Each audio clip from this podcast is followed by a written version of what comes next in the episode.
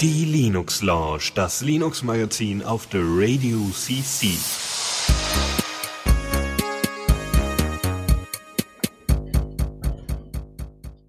Oh, warte mal, ich muss mich anmachen. Richtig. Scheiße. Okay. ja, ja, ja, ja, ja. Gut, dass ich den ganzen Monolog gerade nur privat für dich gehalten habe. Der ist noch nicht mal auf der Aufzeichnung mit drauf. Und der war gut. Der war, der war so gut. Scheiße. Und pass auf, meinst du, ich krieg das nochmal hin? Oh Gott, oh Gott. Hallo und herzlich willkommen. Ja, genau. Hallo und herzlich willkommen zu der äh, ich erkläre, warum Mum Mumble schlimm ist äh, Session. Genau, habe ich also ich fasse es noch mal ganz kurz zusammen mit 50% weniger Worten. Äh, jetzt neu, ne, ohne Tiernahrung. Und zwar ähm, das Mumble verhält sich beklippt, bekloppt und zwar das 125er ist so, ich äh, mach's an und Mumble denkt sich so, oh, eine Soundkarte. Ich nehme alle Inputs und alle Outputs. Das heißt, sie connectet sich zu zwölf ähm, Eingängen und zehn Ausgängen und was natürlich mehr als als normalerweise und dann muss ich immer entweder alle einzeln wegklicken, was nervig ist, oder ich gehe rechts drauf und sage Disconnect All und dann connecte ich es nur zu den Dingern, die es braucht und dann ja, dann äh, äh, geht das, aber dann äh, beim Disconnect All stürzt Mumble 125, stürzt ab, 123 nicht, deswegen senden wir jetzt mit 123. Nur mein Mumble ist schlimm, der Rest geht und im Interesse aller, die mich noch hier mit Mumble interagiert hören wollen, darf Tuxi so lange den Server nicht in den nur Opus-Modus schalten, bis ich keinen funktionierenden Jackpatch habe für 1.2.5. Ansonsten kann ich halt nicht Mumble machen. Tja. Gut. Oh, endlich, Mann. Jetzt habe ich auch meinen Mikrofonknopf gefunden. Weißt du, ich habe vorhin nämlich, ich habe hier drei Knöpfe.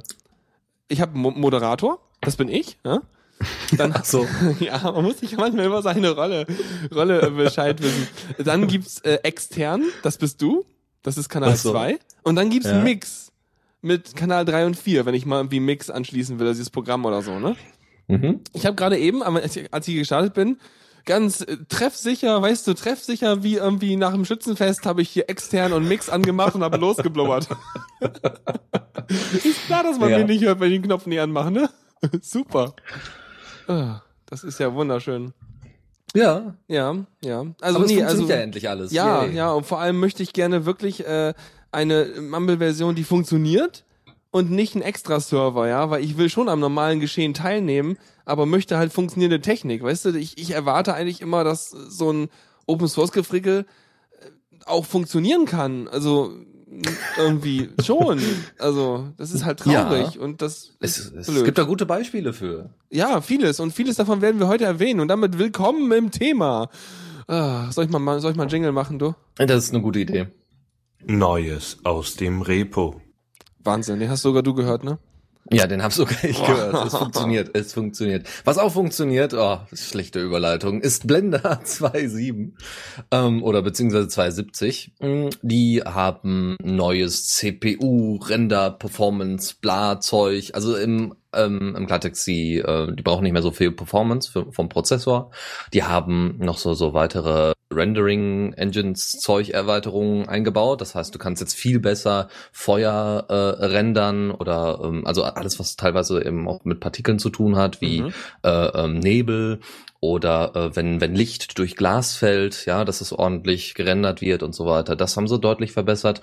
Dann, ähm, wie gesagt, allgemein CPU, ähm, auch äh, Multi, äh, also Multikernprozessoren ist jetzt auch nochmal verbessert worden, äh, die, die Performance. Ähm, dann gibt's eine neue Funktion oder zumindest eine verbesserte Funktion, und zwar die Plane Tracks. Das ist, ähm, wenn du ein Bild hast und äh, du hast ähm, originales Camera Footage und möchtest dieses Bild zum Beispiel, du hast eine, eine Aufnahme, eine Videoaufnahme von einem Plakat, wo normalerweise Werbung oder sowas draufsteht. Aber das ist weiß in der Originalversion, in der Originalaufnahme.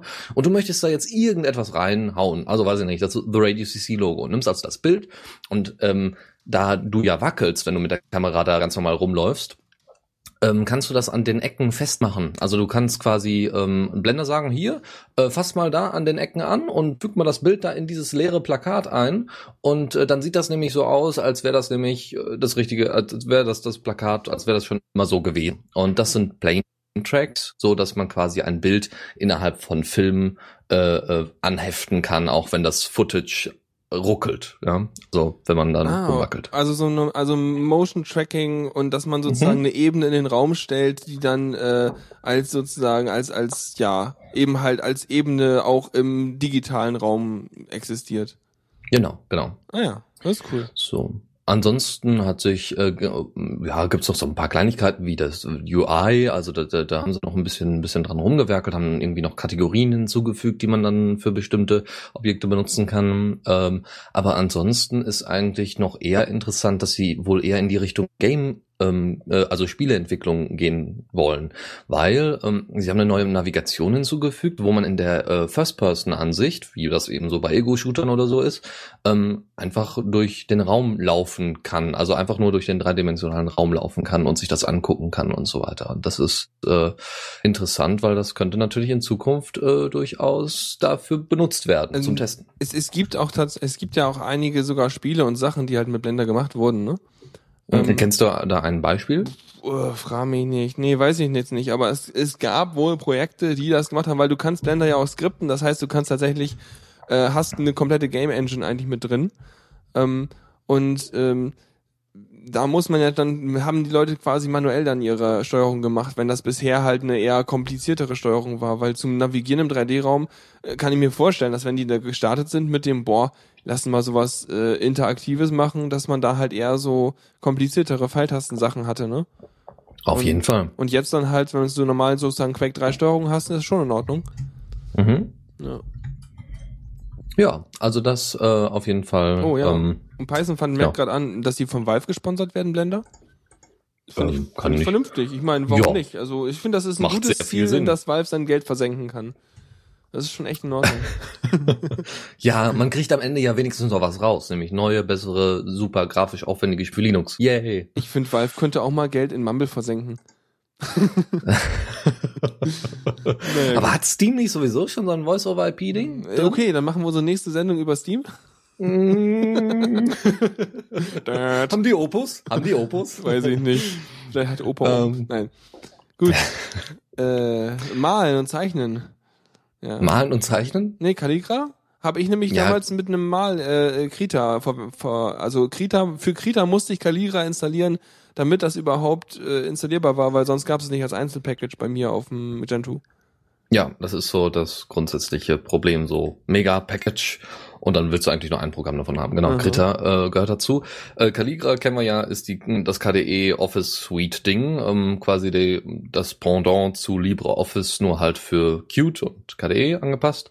Ähm, ja, sie haben ein paar neue, also 2.8 ist jetzt veröffentlicht worden, ähm, hat ein paar nette Features. Man kann jetzt bei Dokumenten Kommentare hinzufügen, das heißt bei PDFs als auch bei ganz normalen Writer-Geschichten. also du hast ein Doc-Dokument und möchtest dann eben sagen, hör mal, das hast du falsch gemacht, das hast du falsch gemacht und das hast du falsch Also gemacht und das sowas, was man verbessern. sonst, was man sonst auch in Word drin hätte, dass man Genau. so Sa Sachen markieren kann und so Review-Versionen erstellen kann, die man dann wieder zurückschicken kann und dann kann der andere sozusagen von verschiedenen Review-Schritten die äh, Sachen einsehen oder gibt's nur, also kann man die Kommentare filtern irgendwie nach äh, Bearbeitungsdatum oder sowas? Ähm, ich, da die das gerade erst eingebaut haben, denke ich nicht, dass das Okay. schon, dass das schon so ausge, äh, ausgeweitet ist. Aber das ist ja durchaus noch da, also da kann man noch eine Menge machen, wie immer. Aber das ist, glaube ich, ganz, ganz praktisch.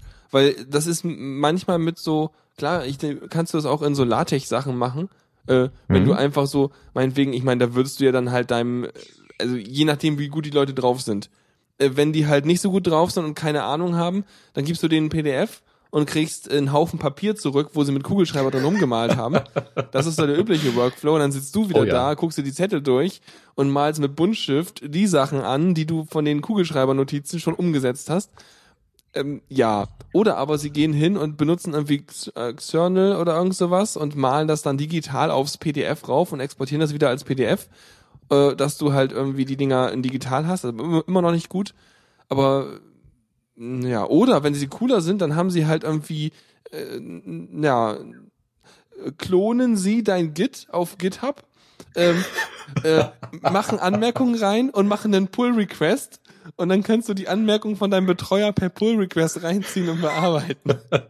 Das wäre Ja, doch der ja. Hammer, oder? Ja, das wäre super, aber äh, also ich glaube, in den Sozialwissenschaftsbereich habe ich bisher im Sekretariat noch nie jemanden Pull-Requests mehr gesehen. das wäre auch geil, so, du Hildegard, ich mach doch gleich mal einen Pull-Request wegen die, wegen die Adressbuch, ne?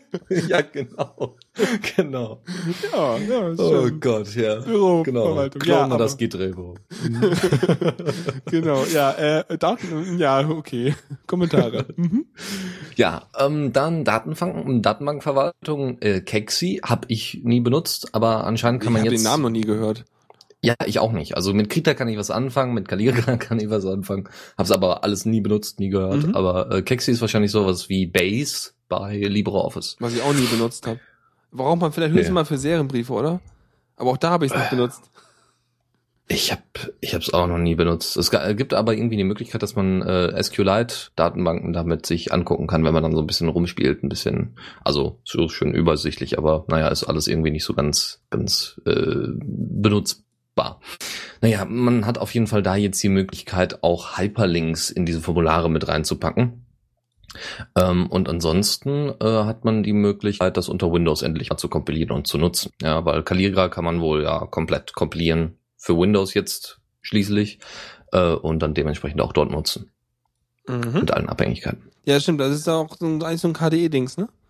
Oder? Mhm, Genau, dann genau. bei dem Qt-Zeug, beziehungsweise in den KDE-Libraries, da gibt's ja eh schon Windows-Versionen von und das ist echt praktisch. Also du kannst ja, auch Okular oder sowas auf dem Windows benutzen, glaube ich. Mhm. Also, habe ich gehört. Ich hoffe, ich liege damit jetzt nicht falsch, aber äh, ich mag den äh, PDF-Betrachter. Ja, äh, ja, ich habe tatsächlich viel zu wenig mit KDE gemacht, als dass ich mir da jetzt ein Urteil erlauben könnte. ich habe das Ja, nie also- benutzt, aber ich habe Okular trotzdem installiert. Achso, okay. Weil ich habe kein Ja, Events und reicht sowas Events. alles. Nee, nee, ich habe Okular, weil das ist einfach, dass das ah, der Flow ist noch mal ein Tipp besser. Keine Ahnung. Ist so, ein, so, Okay. eine, so auf so einer feinstofflichen Ebene. Ach, ach komm, komm, das war doch jetzt wahrscheinlich eine Überleitung zum Diagrammeditor Flow. oh. Nicht wirklich, aber ja, natürlich. Der passt Hust, sehr gut. Ja. ja. Hust. Genau, was Ähm, macht der denn Schönes? Hat der, ja, hat, der hat den Flow, ja? Genau, der hat den Flow und du kannst jetzt auch äh, sch, ähm, äh, Schablonen anwenden und aus äh, SVG-Dateien. Ähm, was sehr schön ist. Du importierst dann einfach irgendwelche Vorlagen, Schablonen oder sowas aus SVG-Dateien Wie kannst du dann jetzt verwenden. Schablonen, also Ähm, zum Beispiel, weiß ich nicht, du hast dann eben die Konturen und so weiter alles fertig ähm, und äh, importierst dann quasi das per SVG, was du da äh, per Konturen fertig gemacht hast und kannst dann quasi äh, mit äh, ja Flow das nochmal irgendwie besonders anzeigen lassen. Ich weiß es nicht. Also ähm, okay. ja, also Na gut, aber sie können Sachen importieren. Und Genau, das, was, was mit. Schablonen ist, das wusste ich jetzt gerade noch nicht, was da so das Feature sein soll. Mhm. Aber dafür kenne ich auch wiederum den Editor viel zu wenig, als dass ich da irgendwie wüsste, Ja. was Sache ist. Ja, aber Krita ist wahrscheinlich eher was. Also nut, nutzt du Krita? Ich habe mal kurz versucht, es zu nutzen, weil ich eben scharf drauf war, dass ähm, ich, ich suchte halt ein Malprogramm, was bei meinem ähm, Zeichenpad die Druckstärken äh, unterstützt. Ne? Ähm, GIMP kann im Prinzip irgendwie sowas, aber die Druckunterstützung in GIMP war schon mal besser. Die ist in der aktuellen 2.8er irgendwie nicht vorhanden oder ich bin zu blöd dafür oder keine Ahnung. Auf jeden Fall macht's keinen Spaß. Äh, deswegen benutze ich ja ak aktuell, dass das mit ganz vielen Herzchen beworfene Lieblingstool überhaupt ist MyPaint. MyPaint ist, ne, das ist großartig. Ich meine, das hat nichts mit Paint zu tun. Das Ding hat Klar. halt äh, so viele Brushes und Sachen und das geilste, also das wirklich, also muss ich sagen, manchmal machen die kleinen Dinge, dass es gut ist. Und Mhm. das größte Feature an MyPaint ist, dass du nicht Steuerung zusammen mit Z drücken musst, damit du rückgängig machen kannst, sondern du kannst nur Z drücken. Ja, jeder äh, begeistert sich für Ja. andere Dinge. Z für rückgängig, N für normal, E für Eraser-Modus. Das ist so super. Du bist einfach die ganze Zeit mit einer Hand auf der Tastatur, wechselst deine Modi durch, mit der anderen Hand malst du deinen Krempel. Also MyPaint hat mich voll überzeugt und seitdem es irgendwie nach einem Dreivierteljahr Benutzung auch endlich in der Form kompiliert hat, wahrscheinlich lag es an irgendeinem GTK-Ding, dass ich tatsächlich alle möglichen Dialoge auch mal sehe, weil sonst habe ich irgendwie auf den Ebenendialog gegangen und es kam kein neues Fenster oder kein angedockter Dialog, weil einfach wahrscheinlich irgendwas in der GTK kaputt war. Äh, und jetzt funktioniert das auch noch. Boah, ist das ein gutes Feature. Das ist geil zum Sachen malen. Das heißt, ein Workflow, wenn man was machen würde, sieht so aus, dass man was in MyPaint, äh, MyPaint malt. Ähm, dann äh, die einzelnen Teile darin malt, ex, äh, speichert als .ora-Datei Und Mhm. diese, das ist irgendwie so dieses Open Raster Graphics oder wie das heißt. Ah ja, okay. Und das Ding dann in GIMP öffnet, die Sachen zurechtschneidet, weil in MyPaint kannst du natürlich äh, in weder markieren, noch ausschneiden, noch Copy-Paste, das kannst gar nicht. Du kannst halt malen. Mehr kannst du nicht. malen und radieren. Und dein Bild beliebig drehen mittlerweile, was echt geil ist. Wenn du deinen Bildschirminhalt drehen kannst, kannst du halt auch, wenn du so Schraffuren oder was machen willst, dann kannst du halt deinen Bildschirminhalt drehen und kannst im gleichen Winkel auf deinem Pad weiter schraffieren und brauchst nicht dein Zeichenpad drehen, was zu seltsamen Hirnverrenkungen führt, wenn sich dein Mauszeiger plötzlich anders bewegt, als du auf dem Bildschirm guckst, wenn die Hand bewegst. Mhm. Ja, klar. Ja, und dann hast du den Kram in GIMP und schneidest ihn dazu. Und wenn du dann noch lustig bist, dann nimmst du die einzelnen Sachen in GIMP, äh, exportierst sie als PNGs, machst Inkscape auf, importierst die da, machst dann in Inkscape deine äh, Panels und den ganzen Kram und deine deine äh, Sprechblasen und dein Lettering und den ganzen Krempel, machst die Bilder da passend hin und dann schmeißt das Ganze wieder in den PNG raus und dann hast du einen fertigen Comic oder so. Hm, das ist echt also, schön. Eigentlich brauchst du nur drei Programme dafür. und, wie, Oh, und Krita kann das alles in eins? Äh, ich glaube schon, ne? Ja, ich, äh, ich denke schon, aber da, da gibt's halt noch viele, viele Sachen mehr. Also Krita ist irgendwie so ein Mischmasch, Mischmasch aus GIMP und MyPaint, MyPaint würde ich jetzt von deiner Ja, Beschreibung her ja. sagen, weil du hast halt, du kannst halt schön zeichnen und malen und was auch immer, aber du hast halt eben jetzt auch in der neuen Version ähm, jetzt noch ein zusätzliches Framework dabei, was irgendwelche Filter, die du natürlich benutzerdefiniert dann noch programmieren kannst und äh, äh, skripten kannst. Ähm, hat das noch dabei und dann hast du halt da so ein, so ein Mini-Instagram. also es ist äh, Jetzt mach mal Vintage. Okay, sieht scheiße genug aus. ja, also so ein bisschen. Aber das ist jetzt auch dabei. Ähm, sie hatten wahrscheinlich schon vorher irgendwelche Framework mit Filtern drin, aber Mhm. jetzt ist ein neues dazugekommen, das ist Gmic. Und ähm, dann haben sie ein verbessertes OpenGL-Rendering drin. Du hast jetzt eben auch eine Möglichkeit, einen Zeichenmodus für Texturen einzukacheln. Ja, also auch Kachel. Also ich, ich weiß, bin mir tatsächlich nicht sicher, wie ich mir das vorstellen darf. Du hast dann da dein Tablet und malst dann da drauf rum und hast dann eben Kacheln. Also, so, weiß ich nicht, so, so dauernd Ich weiß gar nicht, was die wirklich damit meinen. Ob das Ja. jetzt Texturen und Kacheln. Also, ja, ich meine, Bei Texturen kann ich mir das ja, vorstellen. nee, warte mal, Kacheln, also, das ist folgendermaßen. Ähm, du willst ja das Kacheln äh, nahtlos aneinander anschließen. Mhm. Und da kann es gut sein, dass du so einen Modus hast, dass du äh, so eine halbtransparente Überlappung äh, der äh, anliegenden Kachel mit sich selbst oder irgendwie sowas hast. Oder dass du die Ränder da automatisch siehst, dass du halt so malen kannst, dass es halt ganz gut passt. Also das heißt, was ich mir vorstellen kann, ist, dass wenn, äh, stell dir mal so ein Viereck vor, ja? Das ist Viereck, ja. ja, das wie so eine Kachel aussieht. Ja, Oder Kachel Metro. Halt. Genau, also, oder nimm mir besser neun Kacheln. Auf der mittleren malst du und alle anderen drumrum sind halt gespiegelt das, was du in der Mitte malst. Und wenn du Mhm. dann halt einen Ausschnitt nimmst, das so ein bisschen von der mittleren Kachel rauszoomst, das heißt, du siehst die Ränder von den anderen Kacheln, dann siehst du, wie gut die anschließen. Ne? Mhm. Zum Beispiel, sowas könnte ich mir vorstellen. Ich meine, wahrscheinlich haben sie es ganz anders gemacht, aber sowas wäre eine Möglichkeit, um Kacheln malen zu unterstützen. Meinst du dann auch so mit Sticky, Sticky Edges oder sowas, dass du eben so Kachel an Kachel direkt ansetzen kannst? Ja, ja, das, Äh, ist, das wäre der Malmodus, genau. Du willst Mhm. ja äh, unsichtbare Kanten haben da.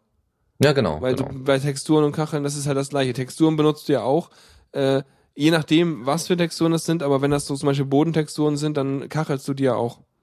Mhm. Mhm. Ja, äh, macht vielleicht dann Sinn, wenn man irgendwie, ja, äh, äh, zum Beispiel Foto, äh, ja, Fotoaufnahmen, hm, ja, so ähnlich Ja, oder selber halt irgendwelche einzelnen. für, für Spiele malst oder so, oder wenn du Zum Beispiel, ja, stimmt, machst. das macht Sinn. Ja. So, so, äh, äh, Mindtest, Minecraft. Ja, oder alles möglich. Wir haben ja vorhin Blender erwähnt. Auch im Blender Mhm, brauchst du genau. Texturen. Mhm. Ja. Äh, dann, äh, genau, allgemein eine Unterstützung für Touchscreens. Also wenn er jetzt da auf deinem kleinen Tablet mit KDE Pul äh, Plasma One heißt, oder Plasma Active da rumspielen möchtest, kannst du das so mit Krita machen. Ähm, ja, ansonsten gibt's jetzt dann eben noch mal speziell angepasstere Versionen für Krita, also Krita Sketch äh, explizit für Tablets und Krita Mhm. Gemini. Ähm, und du kannst halt, um, bei Gemini kannst du halt zwischen Desktop und Tablet-Modus wechseln. Das Ja. heißt, wenn du dann so ein 12 Zoll Tablet hast, dann macht das da durchaus Sinn. Ja, vielleicht. Ich meine, der Unterschied wird ja wahrscheinlich in der, in der UI drumrum liegen, oder? Also, dass Mhm, du halt genau. irgendwie touchfreundliche Buttons und äh, Kontrollelemente hast. so sieht's aus. Mhm. Ja, immer ganz gut. Gut. Das zu Krita. Ähm, Dann gib mir erstmal eine Mate, ne? wir, ah, ah, ah. Ich hatte lange keine mehr. Ja, ich, äh, das war erst letztes Wochenende, da haben wir einen kompletten Kasten da weggemacht. Naja, gut. Ich bin gerade auf Mate, ein bisschen auf Keks und vor allem auf Afrikola-Entzug. Das Ähm, ist nicht gut. Ja, aber, aber, aber dafür habe ich heute vier Kilogramm Tee bestellt. Im Gesamtwert von knapp 100 Euro. What? Also, was, was für Teesorten denn da? Na, also, ähm, Mate-Tee. nee, nee, Mate-Tee habe ich genug. Nee, ähm, äh, äh, äh, zwei Kilo äh, äh, normalen Schwarztee, ähm, ein Kilo Schwarztee von verschiedenen Jahrgängen. Also der andere ist jetzt genau 2013, glaube ich, gepflückt worden. Ähm, und eine Ladung Grüntee, ein Kilo, auch von dem gleichen Jahrgang. Und- Moment. Und, und unter, unterschiedliche Jahrgänge? Also so ein bisschen wie Wein, auch der muss noch ein bisschen liegen. Weißt du, das ist irgendwie, irgendwie wie hieß das da? Top, warte mal kurz, ich kann dir das raussuchen. Das ist nämlich bei der T-Kampagne, vielleicht kennt die jemand. Äh, das ist halt so ein, so ein, so ein, so ein, ja, so ein, so ein, die machen das halt ganz gut. Meine Eltern haben immer bestellt, ne? Aber, warte kurz, ich gehe da kurz hin, wo haben wir denn hier äh, Die bestellt? Linux Lounge auf The Radio CC Die T-Lounge. Genau, Darjeeling, First Flush 2013, ja. mhm. ja. Und den First Neues aus Flush der in Teekiste. Grün. genau, Neues aus der Teekiste. Geil. Ah, aus dem Teekästchen geplaudert, ne?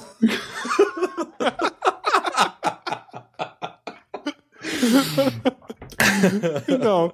Äh, und dann gab's noch äh, den Selected Darjeeling, der ist ein bisschen günstiger, der ist halt von verschiedenen Jahrgängen. Und bei der Diaspora Night hätte das dann Blick zu tief in die Tasse wahrscheinlich genannt. Nicht aus dem Aus Fenster. dem Teekästchen geplaudert, ist gut, das merke ich mir als. so, jetzt Ich muss glaub, ich mir die Tränen ich- ich- wegwischen und dann geht's weiter, ne? Ich, ich glaube, wir werden heute mehrere Versionen der Linux Lounge hochladen, weil die, weil wir so viele gute Überschriften Ja, haben. die nie einfach, das merken die werden. nie. Einfach mehrfach die gleiche. Das merken die nie. So, so. Und So, ich hatte tatsächlich keine ja. Afrikola-Tuxi. Nee, nee, also das kann ich auch ohne. Also So, Mate tief durch 1.8. ja. Darum geht's. Ja. Jahrgang 2014. Ähm, kann jetzt auch äh, den, den Fenstermanager, den Window Manager Metacity unterstützen. Ja, ähm, sonst gab es ja eine Fork von Metacity, das war Marco. Ich habe das Ding immer Metacity genannt. Ich dachte Ja. immer so ein bisschen, früher gab es eine Webseite, ganz, ganz früher, Fun City. Äh, ganz, ganz, ganz früher, also wirklich 1997. Äh, und äh, deswegen hatte ich mal dieses, diese Betonung auf dem City. Ah, ja, egal, aber Metacity, das kennt man auch, weil das sind doch irgendwie, die haben doch auch so bestimmte äh, Formate oder Erweiterungen definiert, die man heute für so einen Multiscreen-Betrieb be benutzt, ne? Äh, so, ja. Es gab doch so bestimmte Metacity äh, Hints oder sowas, dass Programme oder äh, Bildschirmoberflächen setzen können, damit halt die Fenster vernünftig äh, maximiert werden und sowas. Gerade bei solchen Nvidia ähm, Mehrfach-Display-Teilen. Okay, gut, das weiß Na gut, ich jetzt egal. War mir nur im Kopf Ähm, irgendwo. Passt schon. nicht. So. Aber die Fork Marco, äh, es wird natürlich weiterhin unterstützt, ist klar, aber Metacity ist jetzt einfach dabei, so von wegen, naja, es, es kam so ein bisschen rüber wie, wir haben das fehlerhaft geforkt, weil es jetzt nicht, also was heißt nicht fehlerhaft, nur sie, sie bieten jetzt Metacity noch mit dabei an. Ich sage übrigens auch, früher habe ich auch Auda, äh, Audacity gesagt und jetzt sage ich auch Audacity, weil irgendwo habe ich das mal gehört, Da dass Leute das so. Americano in dir durch. Or, aber sowas von from Texas. Or, or, or. äh, Marco Nicht zu verwechseln, ich wollte gerade sagen, nicht zu verwechseln mit kleinen Robben. Au, au, au. Okay. Wir müssen Die texanische. Robbe. Äh, Noch eine Version, wir hochladen. oh Gott. die Warte, texanische. Ich glaube, ich werde auf jeden Fall ein Highlight, äh, Highlight-Folge hochladen. So, Schön. Highlights der Linux Aber, aber wir hatten noch Inhalte. Ja. Äh, Marco, also die Fork von Metacity, ähm, hat jetzt auch die Unterstützung für das Einrasten von Fenstern und äh, an benachbarten Fen äh, Fenstern. Ja, das heißt, wenn ihr so zwei, weiß ich nicht, zwei grafische Terminals habt und ihr wollt die irgendwie aneinander haben, dann macht ihr einfach plopp und dann ähm, habt ihr quasi Sticky Edges ähm, an diesen einzelnen beiden Fenstern, was durchaus manchmal hilfreich ist, wenn ihr ähm, ja, wenn ihr zum Beispiel nur eine Seite, ähm, eine Seite voller Terminals haben wollt oder eine Seite äh, voller Fenster und im Hintergrund wollt ihr dann eben euch Conky noch angucken und ihr habt jetzt kein transparentes äh, Terminal, grafisches Terminal. Ja, also ihr wollt irgendwie noch auf der anderen Seite noch irgendwie was sehen vom Desktop oder so. Ähm, dann ansonsten gibt's noch Eye of Mate oder Eye of Mate. Okay, ja, ja, ja. Ja, ja das brennt, aber äh, im Großen und Ganzen, ähm, also Eye of Mate ist die Fork von Eye of Gnome, Ah ja, okay. äh, EOG, äh, und hat jetzt einen Modus für die zufällige Reihenfolge in einer Dia-Show. Ja, also machst Dia-Show und sagst hier, nimm mal Ordner und dann bitte ganz zufällig. Also und das heißt, das. warum macht man das? Also Ähm, äh, hat man jetzt irgendwie so so Ur- Urlaubsfotos und hat seine Leute und pass auf, pass auf, heute fangen wir mal von hinten an, äh, von mittendrin, äh, links, äh, was ist das? Nee. Also Ja, zum Beispiel. Also Ja, du hast, weiß ich nicht, was, was jetzt auf dem Festival oder so und, und hast da Fotos geschossen und sagst dann hier, guck mal. guck mal, da Äh, hab, ihr da, da, da habe ich Da gekotzt gehen und da habe ich jetzt erst getrunken. Ja, Ja, genau. Da gehen wir und jetzt kommen wir gerade erst. ja an. genau. Ja. Nee, aber wahrscheinlich einfach so, wenn man es irgendwie so als quasi Bildschirmschonerartig irgendwo laufen lassen will oder als Bilderrahmen oder irgendwas, ne? Als, ja, Ja, ja, ja dann setze ich ich natürlich auch, ich setze natürlich einen Linux auf, auf so einen Bilderrahmen und setze da Was weiß ich denn? noch Shell und, und I'm Mate und I'm Ja, und da lass dann deine? Dia-Show laufen. Ja. Du hast eigentlich die ganze Zeit nur auf dieses Feature gewartet, um das Ja, endlich kann ich Mate benutzen. Ja, genau, auf einem Bildschirm. Auf so einem, Unglaublich. äh, Aber manchmal denke ich ja, so, ich, wenn ich so manche Tablets sehe, äh, dann könnte man auch einfach nochmal ein GSM-Modul ranmachen und kann auch mit so einem Bilderrahmen telefonieren, ne? Ja, natürlich, natürlich. Das sieht ja. nur kacke aus. Ja, Aber sonst richtig. grundsätzlich, ja. Das sieht auch mit den Tablets kacke aus. Ja, wenn diese, wenn, das stimmt, ja. Und 10 Zoll Ding da am Ohr, das sieht schon kacke aus. Ähm, wenn dann aber dein äh, digitaler äh, Bilderrahmen dann auch noch Bluetooth hat, Boah, dann kann dann, dann kann sogar deine, deine, deine Pebble-Uhr mit dem Ding kommunizieren. ja, das wäre super. Also Aha. von wegen neues Bild, jede Ich glaube, wir sind zu Sekunden. schnell im Springen mit den Themen. Mein Kopf ist Äh. gerade irgendwie auf 180. Hui. Äh, Also Bluetooth. ja, genau. Die Bluetooth-Verwaltung ähm, wird jetzt, also was früher Mate Bluetooth war, beziehungsweise was wahrscheinlich wahrscheinlich früher GNOME Bluetooth war, das Paket, ist jetzt äh, wurde jetzt komplett durch Blueman ersetzt. Äh, das heißt, sie sind auch ähm, kompatibel zu den zukünftigen Versionen von Blueman und Co. Mhm. Und äh, ja, machen da nicht mehr irgendwie eine eigene Geschichte, was sehr schön ist. Hast, hast du mal Bluetooth benutzt mit am Linux? Ja, einmal oder Ach so. zweimal. Ich, äh, ja, und ja? ja, und das war noch mit uralt Android. Also ich habe immer noch uralt Android. Ja, ich habe ja. keine wirklich. Äh, äh, und zwar nur um Rhythmbox dann nutzen zu können und dann fernzusteuern per Bluetooth. Uh. Ähm, inzwischen kann ich das aber selbst mit meinem Firefox OS Phone, weil es eine Node.js Anwendung gibt, die das komplette Betriebssystem steuern kann, was ziemlich cool ist und ziemlich einfach zu installieren ist und ziemlich super zu nutzen. also ist. ersetzt durch WLAN. Ja, genau, genau. Ja. Bluetooth. Ja. ja. ja. Ich meine, du brauchst, also ich glaube, die Nische für Bluetooth ist tatsächlich da, wo entweder man den ganzen WLAN-Stack nicht haben will, da braucht man einen Bluetooth-Stack, weiß nicht, was Mhm. besser ist. Oder aber, wo du wirklich ähm, sehr, sehr, sehr, sehr geringe Latenz in Audio haben willst. Über, über Ja. äh, Funk. Da hast du auch noch Bluetooth. genau. genau. Oder aber, wenn du zu blöd bist, dein, äh, äh, ich habe letztens tatsächlich auch Bluetooth gebraucht, aber auf dem Windows-Rechner, weil der Windows-Rechner nicht in der Lage war, MTP zu sprechen, also mit meinem Handy äh, zu kommunizieren über ein Kabel und äh, ich kein WLAN hatte und kein WLAN aufmachen konnte, dann habe ich mein Handy draufgelegt und habe 90 MB Video per Bluetooth übertragen, was dann halt Wow. schon nach ein paar Minuten war es auch schon fertig. Mhm. äh, Ja, okay. Ja, also Bluetooth, so viel dazu, braucht man normalerweise nicht. Ich erinnere mich noch damals auf dem Schulhof, ach, ist das lange her, naja, nicht wirklich, ähm, wo man noch äh, Infrarot-Handys hatte. Also Ja. wo, wo man dann die, ne, wo man sich dann, ey, ich habe ein cooles, lustiges Video aus diesem komischen Internet und dann wurde das halt dann übertragen. Moment mal, du hast Stunden. Videos über Irda übertragen? Ja, ja, das waren dann 3GP-Videos. Boah, es Ja. gab keine, bei mir gab es keine Videos zu der Zeit. Mein, mein, Doch, mein doch, doch, Handy doch. hatte 102 mal 64 Pixel schwarz-weiß, äh, Ja, aber hatte so. Infrarot und habe ich schon letztens mal irgendwo erzählt, dass ich meinen Palm M3, M105 äh, mit der Infrarotschnittstelle an dieses Handy angeklemmt habe, irgendwo im Eiselmeer in äh, Niederlanden und dann dort von dort aus Internet gemacht habe und E-Mails verschickt habe. Von meinem Palm aus, der 16 Graustufen, 160 mal 160 Pixel hatte, aber ich hatte Internet. Ich fühlte mich so weit vorne. Ja, ja, und heute hat jeder irgendwo in der Ecke LTE, wenn's hochkommt. Oder 3G. Ja, wenn man, was so wäre. ja, wenn überhaupt. Naja. Ähm, okay, noch ganz kurz Ein noch. Nachtrag zur Mate 1.8 und zwar äh, in der 1, die 1.8 Version war ja jetzt ganz niedlich und ganz nett, aber in den kommenden 1.10 haben sie wohl die richtigen Klopper angekündigt, ja, das hatten wir glaube ich schon in der letzten Linux Sound Musst du ansagen, wie so, wie so, wie so ein Boxkämpfer jetzt, ne? In der Lin- was wieso? Ladies and Gentlemen. Wegen den Kloppern. Oh. oh. Ding ding. Ja, Ja, genau. also nächstes Feature Wayland. Wayland-Unterstützung soll da schon äh, drin sein in der nächsten Version. Äh, GTK Plus 3, äh, also kompletten Port von Mate auf äh, von GTK 2 auf ähm, äh, GTK Plus 3. Ähm, Account Service sollen an, äh, mit dabei sein, das heißt Mhm. Own Cloud und so weiter soll direkt implementiert werden und äh, organisiert werden. Moment, Account Service, da musst du mir noch mal was zu erzählen. Das sagt mir jetzt gar nichts. Also äh, unter GNOME hast du in den Einstellungen äh, Online-Accounts zum Beispiel und äh, ich glaube Da kannst du äh, deinen Google-Account eintragen und dann hast du Zum sowas Beispiel, wie ja, ja. Dokumentenzugriff oder so oder Mhm, genau, Kalender. genau. Ah, ja, wenn mhm. mich alles täuscht, war es das. Uh, dann Sonst hätte es auch die User-Verwaltung dann sein. kannst du ähm, OwnCloud eintragen und hast dann auch deinen Kalender von der OwnCloud da in deinem Rechner drin.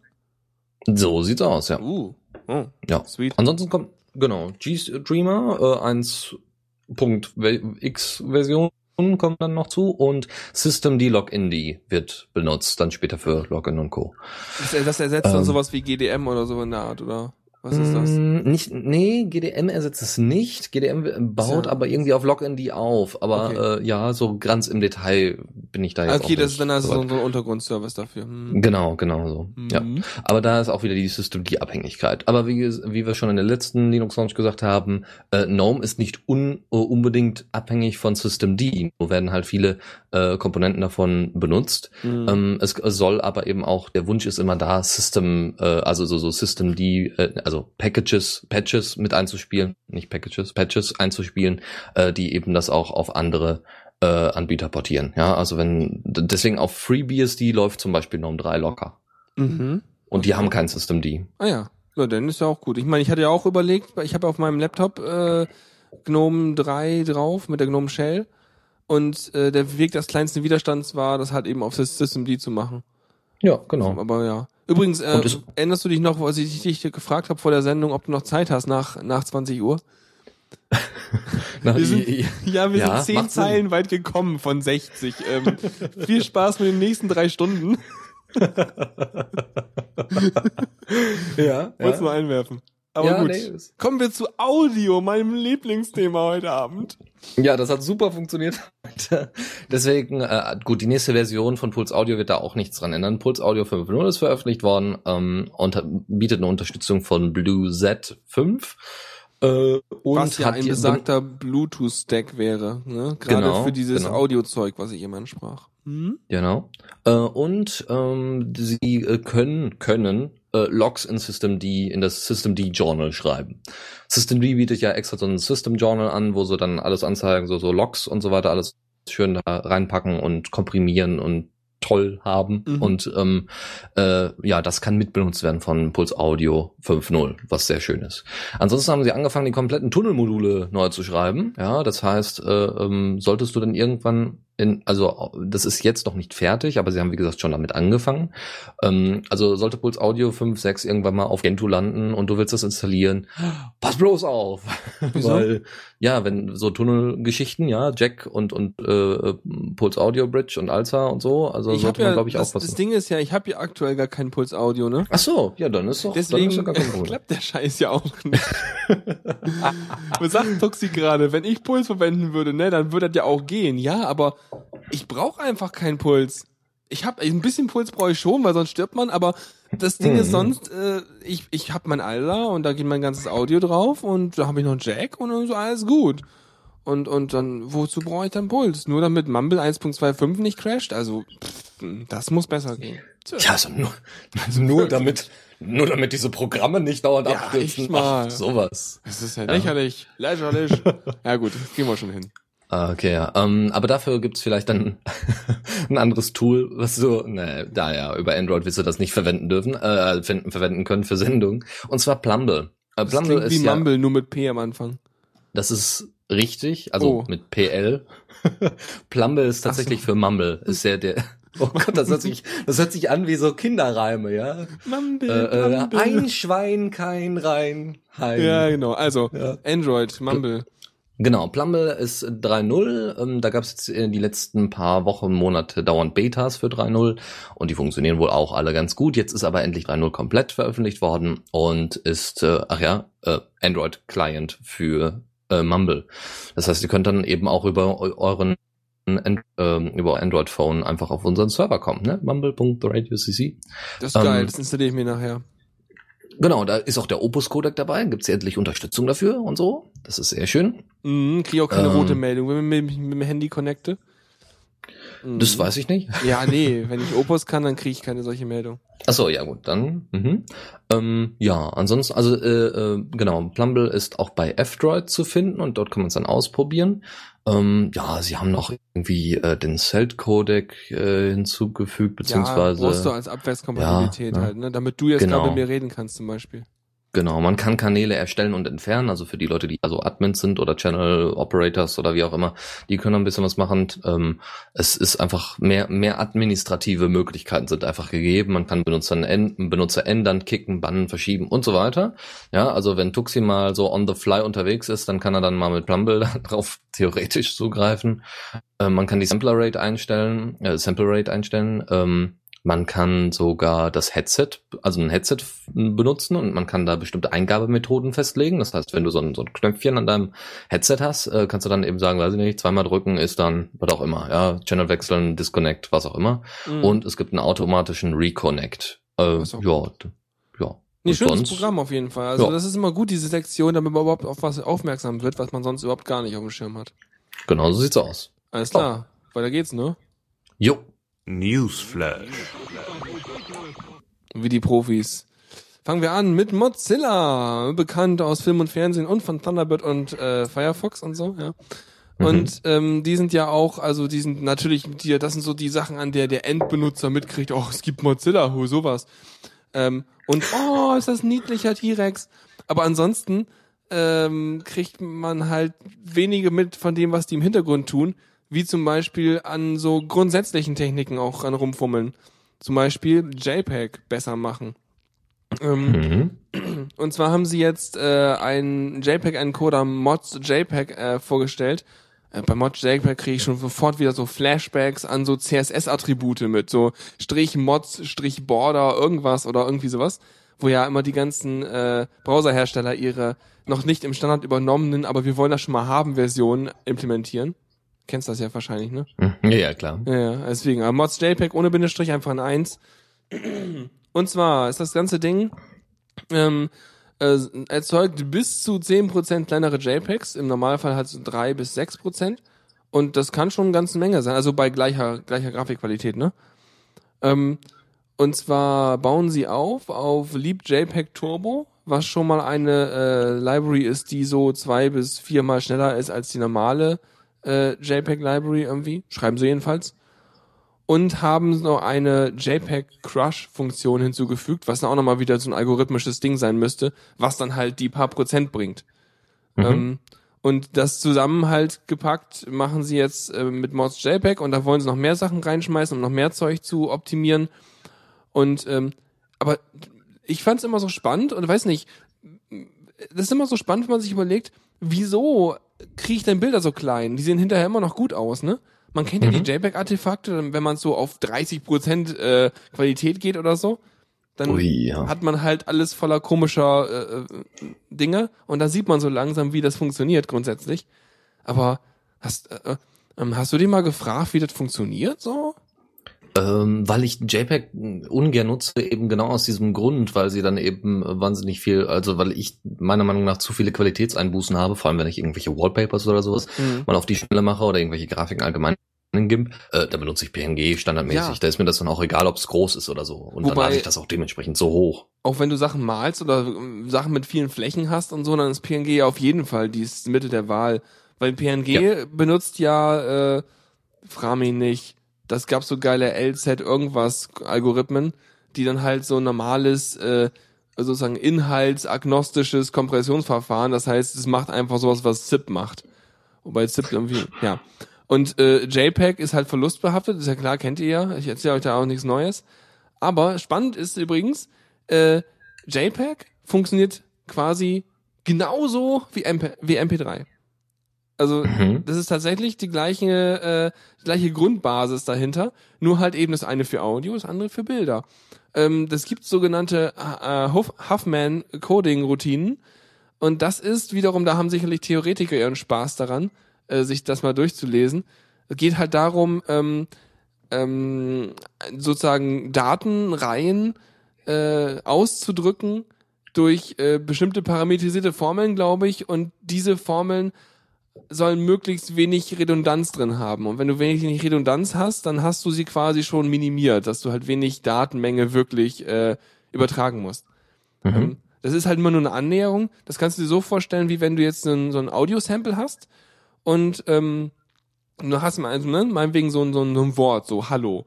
Und dann äh, hast du das Hallo als Waveform und du äh, packst da einen, versuchst es mit der Sinuskurve anzunähern. Dann packst du eine Sinuskurve rein, verschiebst sie so ein bisschen, machst sie ein bisschen größer, dann nimmst du eine mit der doppelten äh, Frequenz und nochmal doppelten Frequenz und so weiter und überlagerst die so lange, bis du die Kurve einigermaßen vernünftig nachgebildet hast und hinterher merkst du dir quasi äh, die Parameter mit wie sozusagen, wie du die gestreckt, gestaucht und sowas alles hast.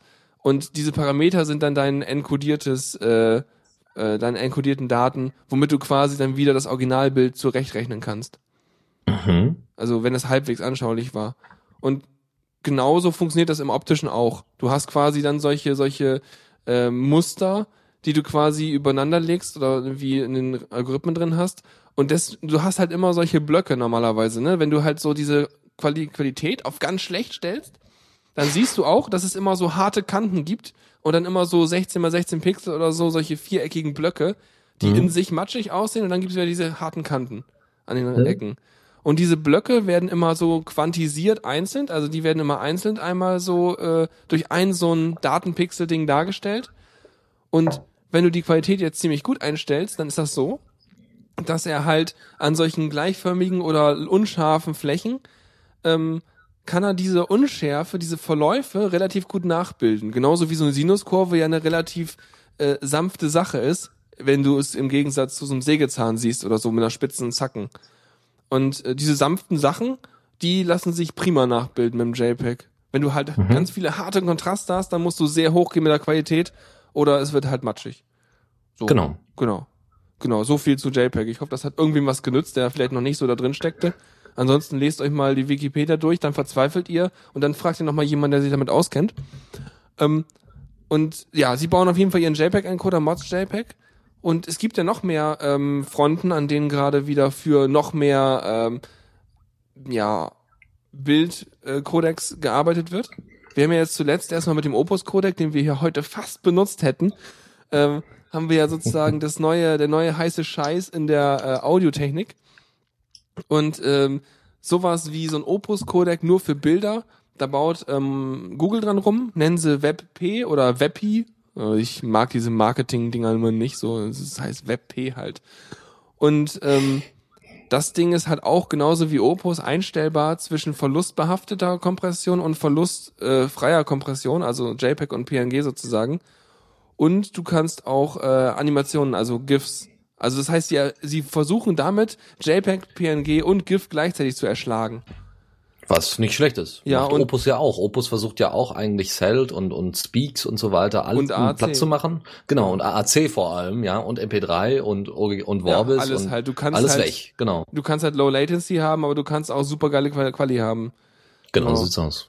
Und ähm, ja, das WebP-Zeug scheint auch ziemlich gut zu sein, weil das halt ein eigener, äh, eigener ähm, Dings ist, äh, Codec ist. Schaffen sie halt da irgendwie so bis 20% oder sowas kleiner. Aber der Trick ja gerade an dem äh, von Mozilla vorgestellten Mods JPEG ist, dass die den Encoder besser machen. Das heißt, er macht kleinere Bilder, die aber von den gleichen Decodern, die wir heute schon überall drin eingebaut haben, äh, dekodiert werden kann. Das heißt, du brauchst nur auf der Encoding-Seite, das heißt bei wenigen Leuten, die die Inhalte zusammenbauen, was ändern. Und die ganzen vielen, vielen Geräte, die da draußen sind, nimm mal zum Beispiel diese elektronischen Bilderrahmen, da gibt's doch garantiert keine Firmware-Updates für. Die können trotzdem noch die Sachen anzeigen. Genau. Ja, und äh, Deus kommt gerade mit so Randgruppenformaten vorbei. Äh, ja, JPEG 2000 gab's mal, genau, aber das war, glaube ich, hat niemand so richtig verwendet, weil ich glaube, offiziell war, musste man dafür irgendwie eine Lizenz oder irgendwas haben, damit man den Enco- Encoder verwenden konnte oder so. Das war schon ein bisschen weiterentwickeltes JPEG. Und Animated JPEG, äh, Animated PNG sollte es geben, was nämlich sozusagen so ist wie ein GIF, weil GIF ist ja auch verlustfrei, dafür aber palettiert mit 255 Farben und optional einer Transparentfarbe, die dann halt so palettenmäßig als transparent benutzt wird. Dagegen hast du ja bei PNG die Möglichkeit, dass du drei Farbkanäle hast und einen Alpha-Layer, also einen Alpha-Farbkanal. Und wenn du damit animierte PNGs machst, dann hast du halt auf jedem ähm, Bild halt auch ähm, ja ein Dingsbums, äh, ein, äh, halt ein Alpha-Ding auf jedem jedem Animationsbild. Und Tuxi, du sagst gerade, GIF ist alles andere als verlustfrei. Stimmt gar nicht, gar nicht. GIF ist ja mal sowas von verlustfrei. Du kannst halt nur nichts darstellen, was halt irgendwie äh, mehr als 255 Farben hat oder so in der Art. So. Ja. So sieht's aus. Okay. Ja, ja, aber es, es ist schon eine, eine ordentliche Idee, ähm, genau, dass eben äh, quasi der Endnutzer davon nicht viel mitbekommt, außer dass äh, die Seiten zum Beispiel schneller laden oder sowas, äh, weil die Grafiken besser äh, komprimiert sind. Ja, äh, okay, ähm, wir bleiben ein bisschen bei Mozilla und zwar äh, Firefox OS hat, äh, also beziehungsweise Mozilla selbst hat so eine Art, ja, Vorlagenpaket. Das ist so ein, also das Ding nennt sich Brick und das ist quasi, das sind Vorlagen oder eine Sammlung an Komponenten für die Firefox OS Apps.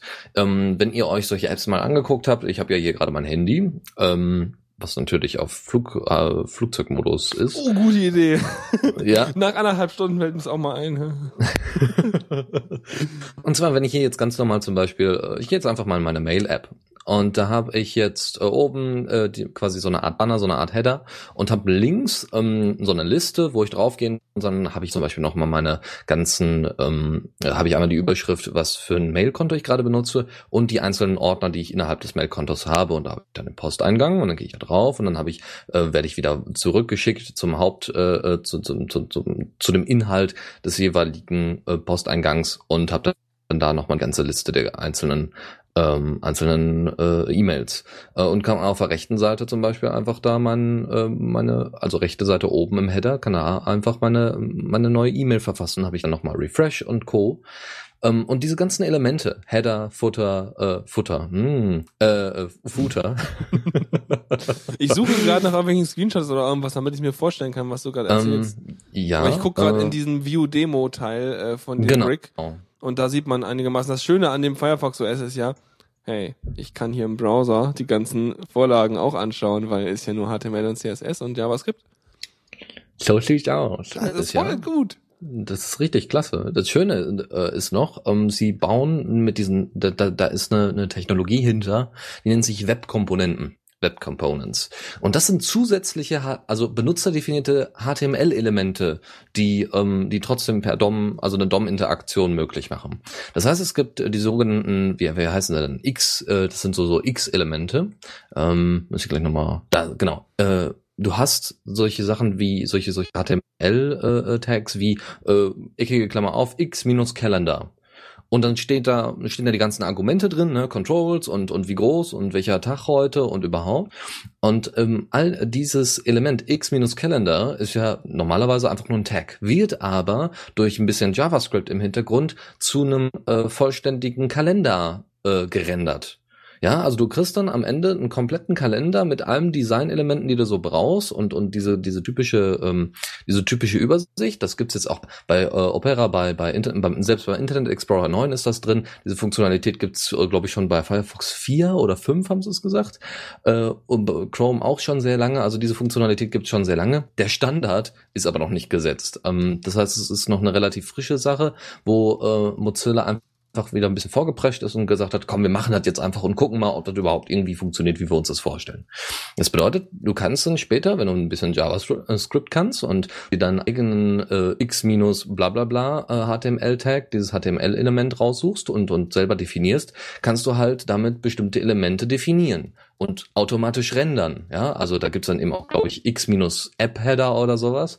Und dann wird dann eben halt direkt oben dieser Header gerendert mit allen Elementen, die du brauchst. Anstatt das alles per, per HTML und Diffs und so weiter zu definieren, machst du das dann einfach plopp, fertig.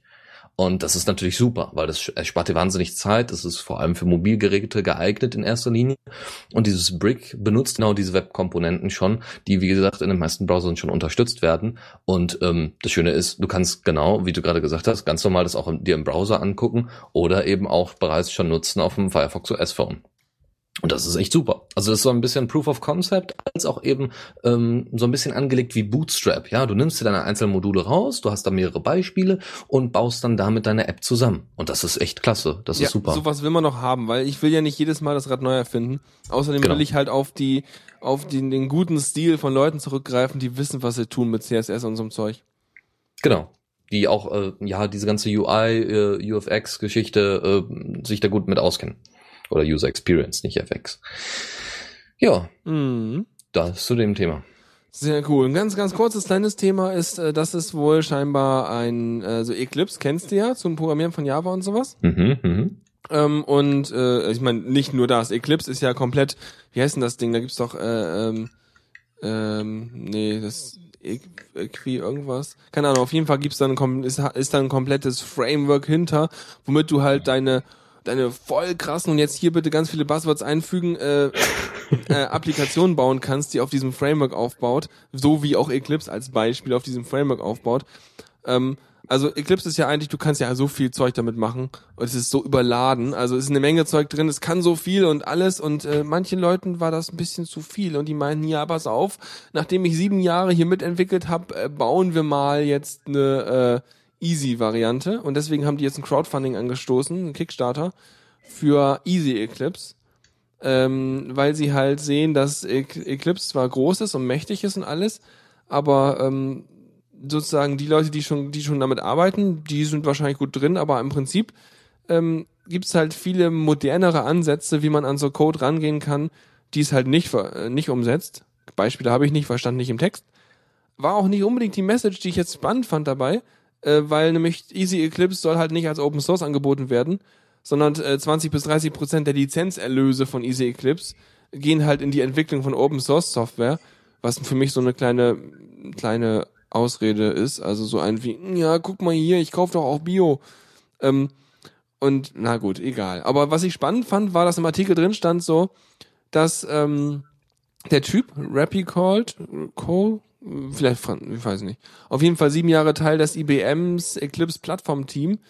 Ähm, denn IBM hat äh, in den letzten Jahren, die ja irgendwann Eclipse gekauft haben, äh, oder irgendwie so unterstützt haben, so hauptsächlich, die haben in den letzten Jahren halt stark äh, Leute abgezogen davon. Und äh, der Rest kam halt nicht mehr hinterher, deswegen die, die Entwicklung von Eclipse ja ziemlich stehen geblieben ist. Und was muss man sich mal irgendwie vor Augen führen?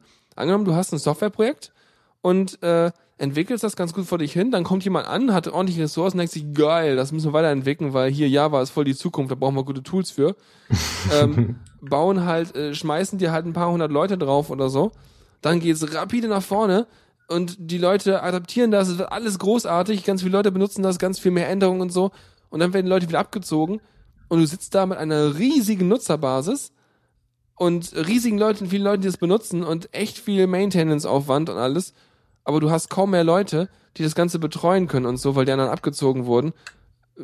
Das ist schon irgendwie krass, wenn man sich überlegt, dass normalerweise so ein gesundes Wachstum da wäre im Sinne von, man, es wird halt so schnell so viel besser und so, wie man halt gerade an Zeit und Arbeit von sich aus aufbringen kann oder so. Hm. Mhm. Ja. Naja. Ja, das, äh, das ist auch ein bisschen schade, dass man dann eben, klar, Easy Eclipse ist dann vielleicht auch eine, eine interessante Idee, das irgendwie moderner zu gestalten oder sowas. Aber da hätte ich dann grundsätzlich einfach so ein Eclipse Crowdfunding gemacht, um dann eben zu sagen, hör mal, ich will jetzt hier mal ein paar Leute einstellen, ähm, die, die hier mitarbeiten und äh, Eclipse wieder ganz nach vorne bringen Ja, mit der Entwicklung. irgendwie ja. so. Naja, irgendwie sowas Gut. in der Art. Da fällt mir gerade ein, wo wir gerade bei EDEs sind, habe ich heute noch mit meinem, mit meinem Chef geredet und so und er meinte so, ja, sag mal, haben wir hier eigentlich so ein Adobe Illustrator? Und ich dachte, war, meinte ich so, weil irgendwie so ein, wir hatten da so ein Bild, ja, und das kriegst du zwar in Inkscape geöffnet, aber wie die Grafik dann in Inkscape äh, umgesetzt wird, ist halt nicht so ganz, also es sind ein paar äh, kleine Spalten in bestimmten SVG-Elementen und so drin, also es ist nicht ganz nahtlos. Deswegen dachte ich, na gut, vielleicht lieber in so einem Illustrator öffnen, dann irgendwie exportieren. Und er so, hm, sag mal, brauchen wir dafür ein bestimmtes Programm? Geht da nicht auch Paint? Äh, Und dann meinte ich so, pass auf, das ist ungefähr so, wie wenn du mir sagst, ich soll jetzt dieses Visual Studio Projekt in äh, Notepad öffnen. ich glaube, das hat er verstanden. okay, okay. Ja, ja, also, mhm. Mhm. So viel dazu. Genau, dann haben wir noch äh, Go to Fail. Aha. Ähm, hast du mal, hast du mal Programmiersprachen benutzt, die Go to konnten? Nee. Du, Sag, also äh, bestimmt, bestimmt, Echt? Hast du mal aber Basic ich das selbst nie benutzt. Nein, habe ich nicht, nein. oh man, das musst du nachholen, du. Ah, ne, oder auch nicht, aber äh, Go to, ja, du weißt aber die Problematik, was, warum, warum Go to schlimm ist. Nein. Oh, jetzt, ähm, ich schlag mal das große Buch auf, ne? Ja, also, genau. Und zwar, äh, ja, ja, ja, die Seiten kleben noch nicht so. Was hast du für Bücher? Nein, das, das war eigentlich ein angedeutetes so, so Finger an die Zunge und dann so umblättern. Ah, aber, ah, aber okay, gut. ja. Prima. Oh, basic. du wunderschöne Programmiersprache. Ja, okay. Nee, das läuft nämlich so, was Deo schon gerade verdeutlicht. Ähm, das kommt aus dem frühen Basic. Du hast halt ganz früher beim, beim äh, C64 zum Beispiel, hast du, äh, was übrigens ein Basic von Microsoft äh, drauflaufen hatte, glaube ich. Ähm, du hast dann, was, nee, man, man anders. Die hatten sich wieder nur irgendwo einge... Ich, ich verreiß mich hier. Ihr macht's alles besser. Pass auf, genau. Und zwar läuft das so, du hast halt die Zeilen durchnummeriert. Mhm. Das heißt, die Zeile 10, 20, 30, 40, also 1, 2, 3, 4 und so weiter. Und dann sagst du irgendwann go to 3. Und wenn Nee, der ne? Interpreter an der Zeile angekommen ist, wo das go to 3 steht, dann springt der mit der nächsten Ausführung zu Zeile 3 und führt von dort aus weiter aus. Was ziemlich, also, also, ja. oh Gott. Und, jetzt schreib, und weißt du, du hast sowas nicht wie einen. Funktionsaufruf, ne? Du hast sowas nicht wie einen Methodenaufruf und sowas alles. Nein! es gab dann irgendwann die großartige Verbesserung, so äh, Go Sub oder sowas, was ein Go-To mit einem Stack-Pointer war. Das heißt, du bist wohin gegangen und konntest irgendwo Return hinschreiben. Dann hat er sich die äh, äh, Zeile, von der er in die Go Sub gegangen ist, vom Stack geholt und ist dorthin zurückgekehrt. Das heißt, du konntest tatsächlich fast sowas machen wie eine Methode, aber du musstest am Anfang in jeder Methode, sehr basic-like, erstmal alle Variablen, die du nicht überschreiben wolltest, kurz auf den Stack pushen, deinen Kram machen, na, am, gegen Ende wieder alle vom Stack runterholen und dann wieder returnen. Um Gottes Willen. Ja, also ich stelle Spaß. Ah, nee, Das ist ah, nein, nein, nein, nein. okay, ja. So, gut, jetzt weißt du auch, was GoTo ist. Mhm. Und jetzt überleg dir mal, warum viele Programmiersprachen sowas nicht haben. Ja, genau. Und jetzt Ja. überleg dir mal, jetzt noch als kleines Gruselmoment am Ende, warum PHP mit äh, Version 5.3 GoTo wieder eingeführt hat. Was? Ja, Was zum Teufel? Ja, ja, ja, tatsächlich. Ich meine, Warum? PHP an sich ist ja schon, ähm, genau, es ist ja nicht gemacht für sauberes Programmieren. Äh, Nee, aber wa wa warum? Ja, aber das ist das ist doch super, oder? Dann dann sparst du dir endlich diese diese diese äh, äh, Break irgendwas in einer fünffach verschachtelten While-Schleife, indem du einfach nach draußen Go tust. Das ist super. Ja, aber Go to, ja, Go to ist mehr so die Axt, ja, also und dann gab's es gibt auch ein XKCD dazu, den hat Python Fund garantiert schon irgendwie un- unter unterm linken Finger hier äh, im, im Paste äh, drin. Und zwar ähm, gibt's einen schönen XKCD, wo einer da steht so, ah, ich könnte das jetzt so und so lösen. Oder mit einem kleinen Go-To. Hm, ich weiß ja nicht. Und dann, ja, ich glaube, ich nehme das Goat. Und dann kommt ein Raptor von der Seite und beißt ihm den Kopf ab. so in die Richtung. Und Ja, deswegen haben wir immer, wenn wir am Programmieren waren, so, hm, programmiere ich das jetzt so? Und dann da sagte mein Kumpel schon so, na, denk an die Raptoren. und ich so, ja, ja, ja, ich mach's richtig. Dankeschön, Toxi. Okay, okay. Da ist der XKCD. Sehr gut, sehr gut. Pass auf, den Ja. müssen wir einmal hier rein verlinken. Genau, der kommt auf jeden Fall damit rein. So, Genau. aber wir haben immer noch nicht das eigentlich Ja, gut. Wir haben ja, jetzt, äh, wir- wir, wir- wissen jetzt, was ein GoTo ist, was, was, was, was ist GNU TLS und Ja, jetzt kommen ist wir so langsam Problem? zum Thema. Pass auf. Jetzt wissen wir, warum Go-To scheiße ist. So, jetzt muss ich dir noch erklären, warum, äh, wie, wie man, ja, pass auf, wir, wir arbeiten, das ist so Ja, eine, ja. Nee, ist ja- ist ja in eine- Ordnung. Mal hau- wir hau arbeiten rein. uns dahin. Ja. Mhm. so, also, ähm, if, ja, if kennst du. Ist easy. Mhm. Wenn du ein if schreibst, machst du if, Klammer auf, bla, irgendwas ist gleich irgendwas, Klammer zu, geschweifte Klammer auf, bla, bla, bla, Semikolon, bla, bla, bla, mhm, geschweifte Klammer zu, fertig. Ja. Ungefähr, in irgendeiner Syntax. Du bei manchen Programmiersprachen kannst du auch sagen, if, Klammer auf, irgendwas ist wahr, Klammer zu, nächste Zeile, äh, ich mach was und dann machst du normal weiter. Wenn du quasi nur eine Anweisung als nächste Anweisung hast, dann kannst du die geschweiften Klammern teilweise weglassen.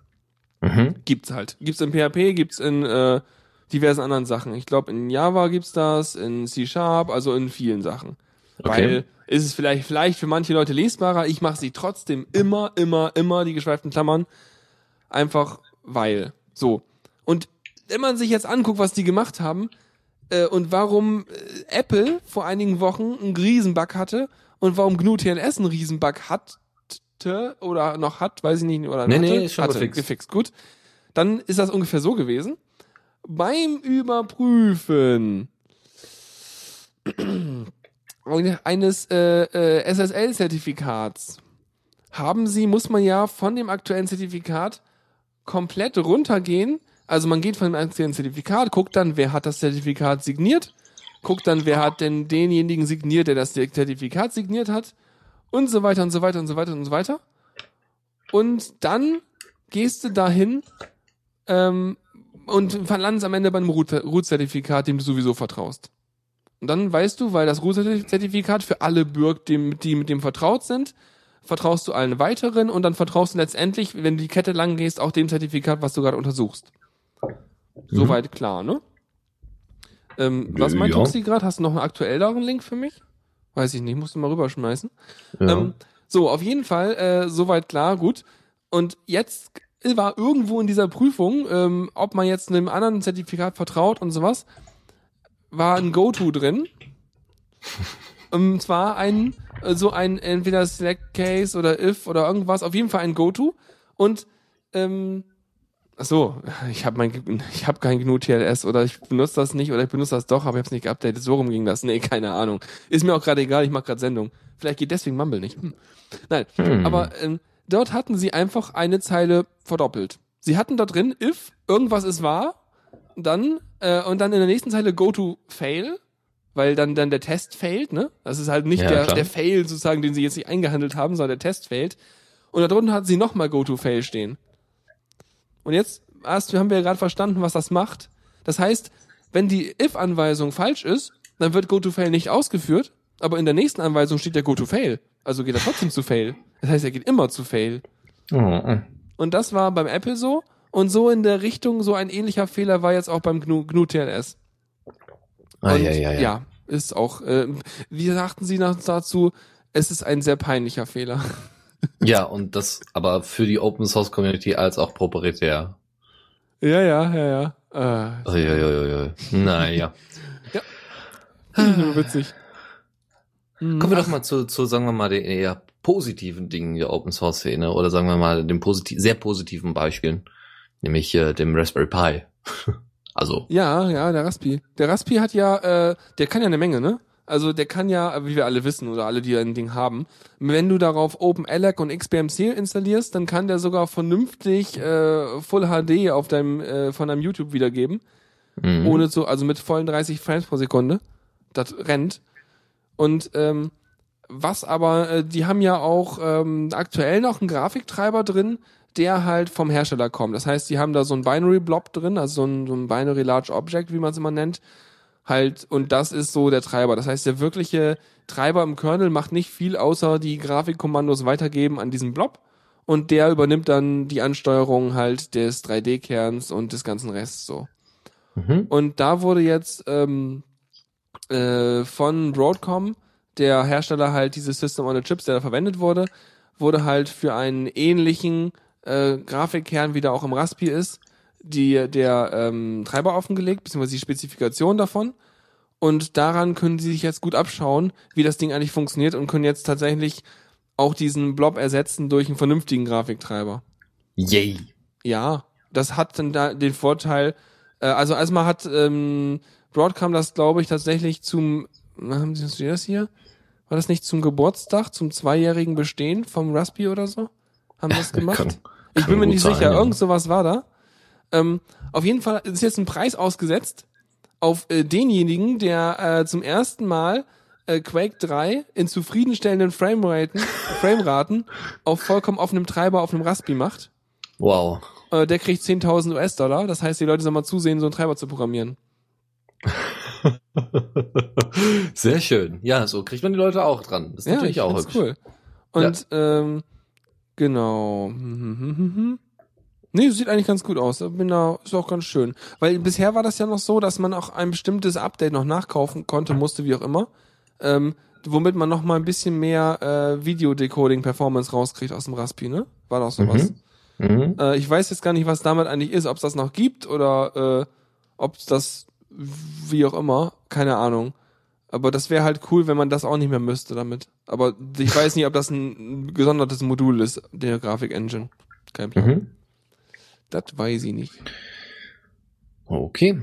Ja, ähm, da das manchmal, also so Blob sollte man vielleicht dann auch noch mal erklären, aber also ich wusste bis vor Hab zwei. Wochen auch nicht was. Ja, binär, binärzeug, ne?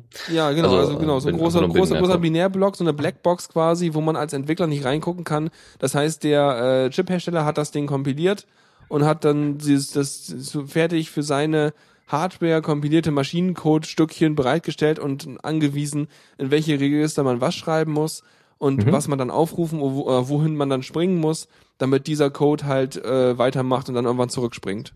Mhm. So ungefähr. Jo, super.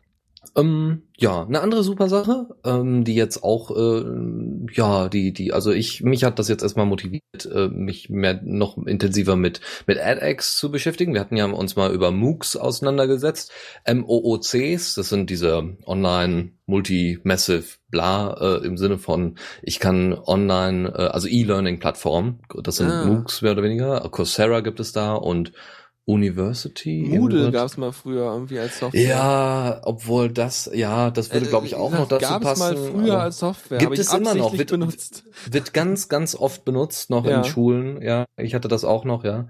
Ähm, aber so an Unis gibt's irgendwie, also bei uns an der RUP gibt es äh, das Blackboard und das ist auch proprietärer Bullshit, also das fun- ist auch nicht ordentlich, aber naja, Funktioniert das Ähm. besser als als als äh, Stu, äh, Stu, Stud IP? Das weiß ich nicht, weil Aber es hat nichts miteinander zu tun. Ich sag nur gerade an Software, die zu meiner Uni-Zeit keiner richtig benutzen wollte. Aber ich kenne tatsächlich Leute, die daran rumprogrammiert haben. Äh, und äh, es tut mir leid. So, diese MOOCs sind äh, quasi so der neue heiße Scheiß, weil eben Leute auch darüber Abschlüsse zum Beispiel bekommen. Das heißt, die machen da ihre Tests mit und schreiben dann die Klausuren online oder wie auch immer und äh, ja, kriegen dann ihre Zertifizierung dafür.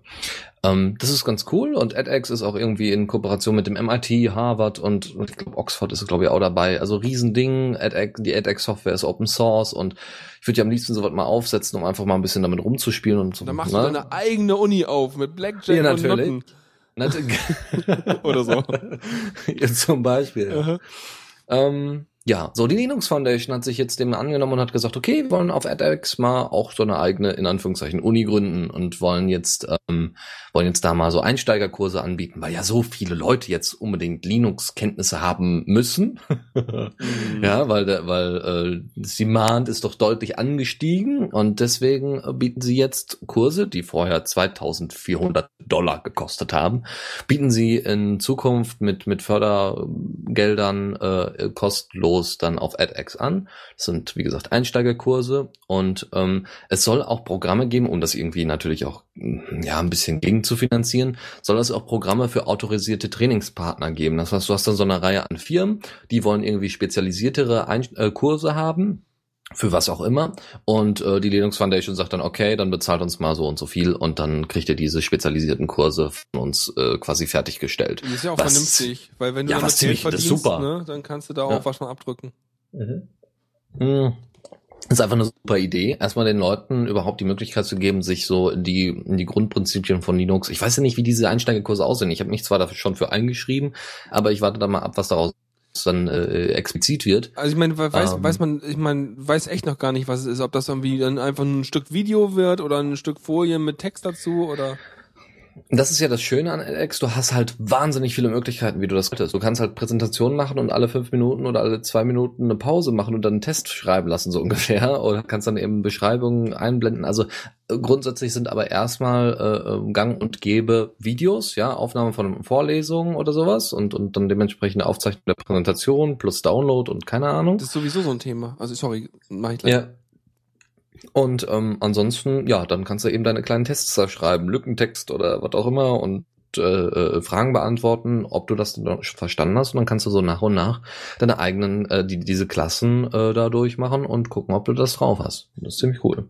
Das ist sowieso sehr, sehr spannend, eigentlich dieses ganze E-Learning-Zeug, in dem Sinne, dass du also so wie so ein äh, Fernuni-Ding halt sowas in, auch vielleicht gar nicht unbedingt an so eine Institution oder so einen Abschluss oder sowas gebunden, sondern einfach als Wissensvermittlungsplattform Genau. äh, nutzen kannst. Da habe ich mal beim zweiten Oldenburger Barcamp, ja, also ein Barcamp, muss ich auch unbedingt nochmal gucken, ob es hier in der Gegend sowas gibt, ähm, hatte ich dann einen Vortrag ähm, äh, gehört, beziehungsweise ein, ein, ein, ein Workshop oder wie auch immer, wo er uns, wo uns der Herr Weltenkreuzer auf Twitter jedenfalls ähm, mal vorgestellt hat, was es denn so für Plattformen und Sachen gibt. Und äh, das war auch schon ziemlich spannend, weil da tatsächlich da so dieses hast von wegen, man hat so Stoff, den man gemeinsam irgendwie durchackert. Das heißt, gemeinsam heißt auch, man hat halt irgendwie Chaträume und so, hat sozusagen kleine Übungsgruppen, äh, die man da bearbeitet. Es ist auch, dann der Kram hinterher ist natürlich noch einsehbar, aber äh, wenn du da interaktiv mitmachen willst, dann wird dein Krempel natürlich nur innerhalb der Zeit, in der der Kurs genommen wird, von den entsprechenden Betreuern äh, überprüft, dein, deine Mhm. Übungsblätter und sowas. Ähm, du kannst natürlich auch das Material nehmen und dann mal deinen eigenen Kurs veranstalten oder so. Und so, wo du sagtest, Videoaufzeichnung, das ist sowieso eine Sache. Ich fänd's cool, wenn einfach, ich meine, das kostet ja quasi nix oder es muss nichts kosten, wenn du einfach sozusagen die ganzen Vorlesungen, die heute hier so gehalten werden, brauchst du einfach nur aufnehmen und meinetwegen pack's auf YouTube, ist mir ja egal. Finanzier damit die Uni, wenn du Werbung einblendest. Wurscht. Aber ähm, weißt du, einfach, du brauchst einfach nur stumpf so eine ganz normale Kamera mit Mikrofon mitlaufen lassen und dann kriegst du den Kram halbwegs okay da irgendwie abgefilmt. Und äh, da braucht man keinen großen Aufwand treiben und ich finde es so schade, dass es noch nicht flächendeckend hier gemacht wird, weil es gibt halt so viele Vorlesungen und Sachen, wo ich mich einfach gern mal kurz reinsetzen würde, einfach um mal so ein bisschen Einblick zu kriegen und äh, ja, wäre total gut. Und äh, was Dotti wirft ein, dass das aus urheberrechtlichen Gründen nicht geht. Ja, Moment mal. Also wenn das er mir da so, nicht richtig. wenn mir da so ein Prof sowas vorträgt, dann hat er ja selber seine Schöpfung da an seinem Ding. Wenn er natürlich irgendwelche Texte, Sachen vorliest, die da jetzt direkt drin sind, dann gibt's noch irgendwelche Paragraphen im deutschen Recht, glaube ich, wegen äh, äh, zur Lehre darf irgendwas verwendet werden oder so. Aber äh, da bin ich auch wieder nicht so ganz genau drauf. Aber auf jeden Fall glaube ich, dass es möglich sein müsste. Ja, wir haben auf jeden Fall die Möglichkeit intern, ähm, also was ist intern? Wir haben so ein, so ein, so ein komisches äh, Programm, das nennt sich irgendwie Echo 360 und da hast du die Möglichkeit eben Aufnahmen von den Vorlesungen zu machen. Also so irgendwie so eine Art Aufnahmekit, wo eben halt äh, Kamera und allem drum und dran dabei ist und direkte Verbindung wohl auch zum zu dem Mikrosystem an unserer äh, Uni ist. Und ähm, da wäre das eigentlich gar kein Problem. Und das ist in vielen sogar Standard, also in, wir haben derzeit, jetzt seit ein, zwei Jahren haben wir äh, neue Gebäude und da ist halt überall irgendwelche Displays und überall irgendwie Stromanschluss und, und Internet und alles super. Und die haben halt in den äh, Vorlesungssälen, haben die halt dauernd ja die Kameras laufen. Und also, Mhm. ne, wenn dann die Vorlesung beendet ist, dann kann dann der Prof sagen, hier, Schluss aus. Aber grundsätzlich haben die da die Kameras während der Vorlesung laufen und das ist äh, äh, ziemlich klasse. Aber eben halt die Informatikbereiche und nicht für die, die ich bräuchte. Ja, und eine Sache ist halt noch, ähm, was Deus gerade einwirft, wahrscheinlich wollen das auch einige Profs halt nicht. Das kann ich mir sehr gut vorstellen. Verständlich. Gerade weil so, weißt du, jetzt mal nichts mit Vorurteilen gegen alte Menschen, aber auch, äh, hast du junge Profs, die sind da eher aufgeschlossen, aber ich glaube mal auch einfach, dass viele da so den, weiß ich nicht, da denken die, sie sind immer überflüssig, wenn man das alles sich als Video angucken kann, was natürlich nicht so ist, weil die direkte Nachfrage beim Prof, dass der nochmal was erklärt, das ist einfach unglaublich wertvoll, wenn man dann schon da ist, aber sozusagen die äh, Vorlesung Light-Variante mit, ich kann es nur konsumieren, aber nicht direkt nachfragen, äh, ist auch nochmal okay. Und worauf man auch achten muss bei sowas, ist so ein bisschen wie beim ähm, Kongress, ne, beim, beim Chaos Communication Kongress, da sind die Aufzeichnungen so gemacht, dass du nur die Bühne beziehungsweise den Inhalt dort siehst, aber du siehst, es wird nie ins Publikum reingefilmt und nie zu den Fragenstellenden. Du hörst sie halt nur. Ähm, das müsste man halt dort auch so machen oder muss man so machen, damit du halt nicht von allen Leuten dort äh, das Einverständnis ihrer Ablichtung äh, einholen Mhm. musst, ne? Ist ja auch erstmal in Ordnung, solange man denn die Fragen versteht, ne? Also, äh, oder die Fragen nochmal wiederholt werden vom Prof. Das ist ja selbst in der Vorlesung, wenn du einfach nur dabei bist, ähm, oft ein Problem. Also zumindest sind unsere Hörsäle so groß, dass es tatsächlich ein Problem darstellt. Ja, und scheinbar ist das mit dem Urheberrecht wohl noch so eine Sache. Das ist auch eine große Sache. Ich glaube, es gibt ja schon irgendwie diverse äh, Aktionen, dass da Schulbücher, freie Schulbücher gebaut werden. Äh, wo in Polen war das mal, das war irgendwie mal vor vorletzten äh, Kongress ein äh, Vortrag. Ähm, das war ganz cool. Und vielleicht kann man das ja auch mal machen, dass dann die ganzen äh, Profs mal hingehen und vielleicht mal Sachen da auch verwenden oder auch vielleicht irgendwelche Studenten oder Mitarbeiter oder irgendwas darauf hinarbeiten, dass man tatsächlich mal so weit wegkommt von diesen ganzen copyrighted Sachen, dass man so einen Vortrag einfach mal problemlos irgendwie aufzeichnen und hinstellen darf, ohne sich von irgendwie zig Verlagen irgendwelche Rechte einholen zu müssen. Ja. Ja. Ach ja, das Urheberrecht. Das ist immer scheiße. Ähm, so. und- Ja, ich kann nicht aufhören. Aber das ist schön, dass es solche Möglichkeiten jetzt von der Linux Foundation gibt.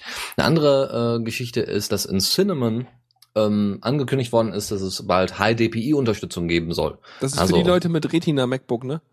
Zum Beispiel, ja. Aber inzwischen gibt es auch sehr, sehr viele, ähm, also nicht sehr viele, aber es gibt äh, nach und nach immer mehr Laptops, die eben dieser ähm, hohen Auflösung mitbringen.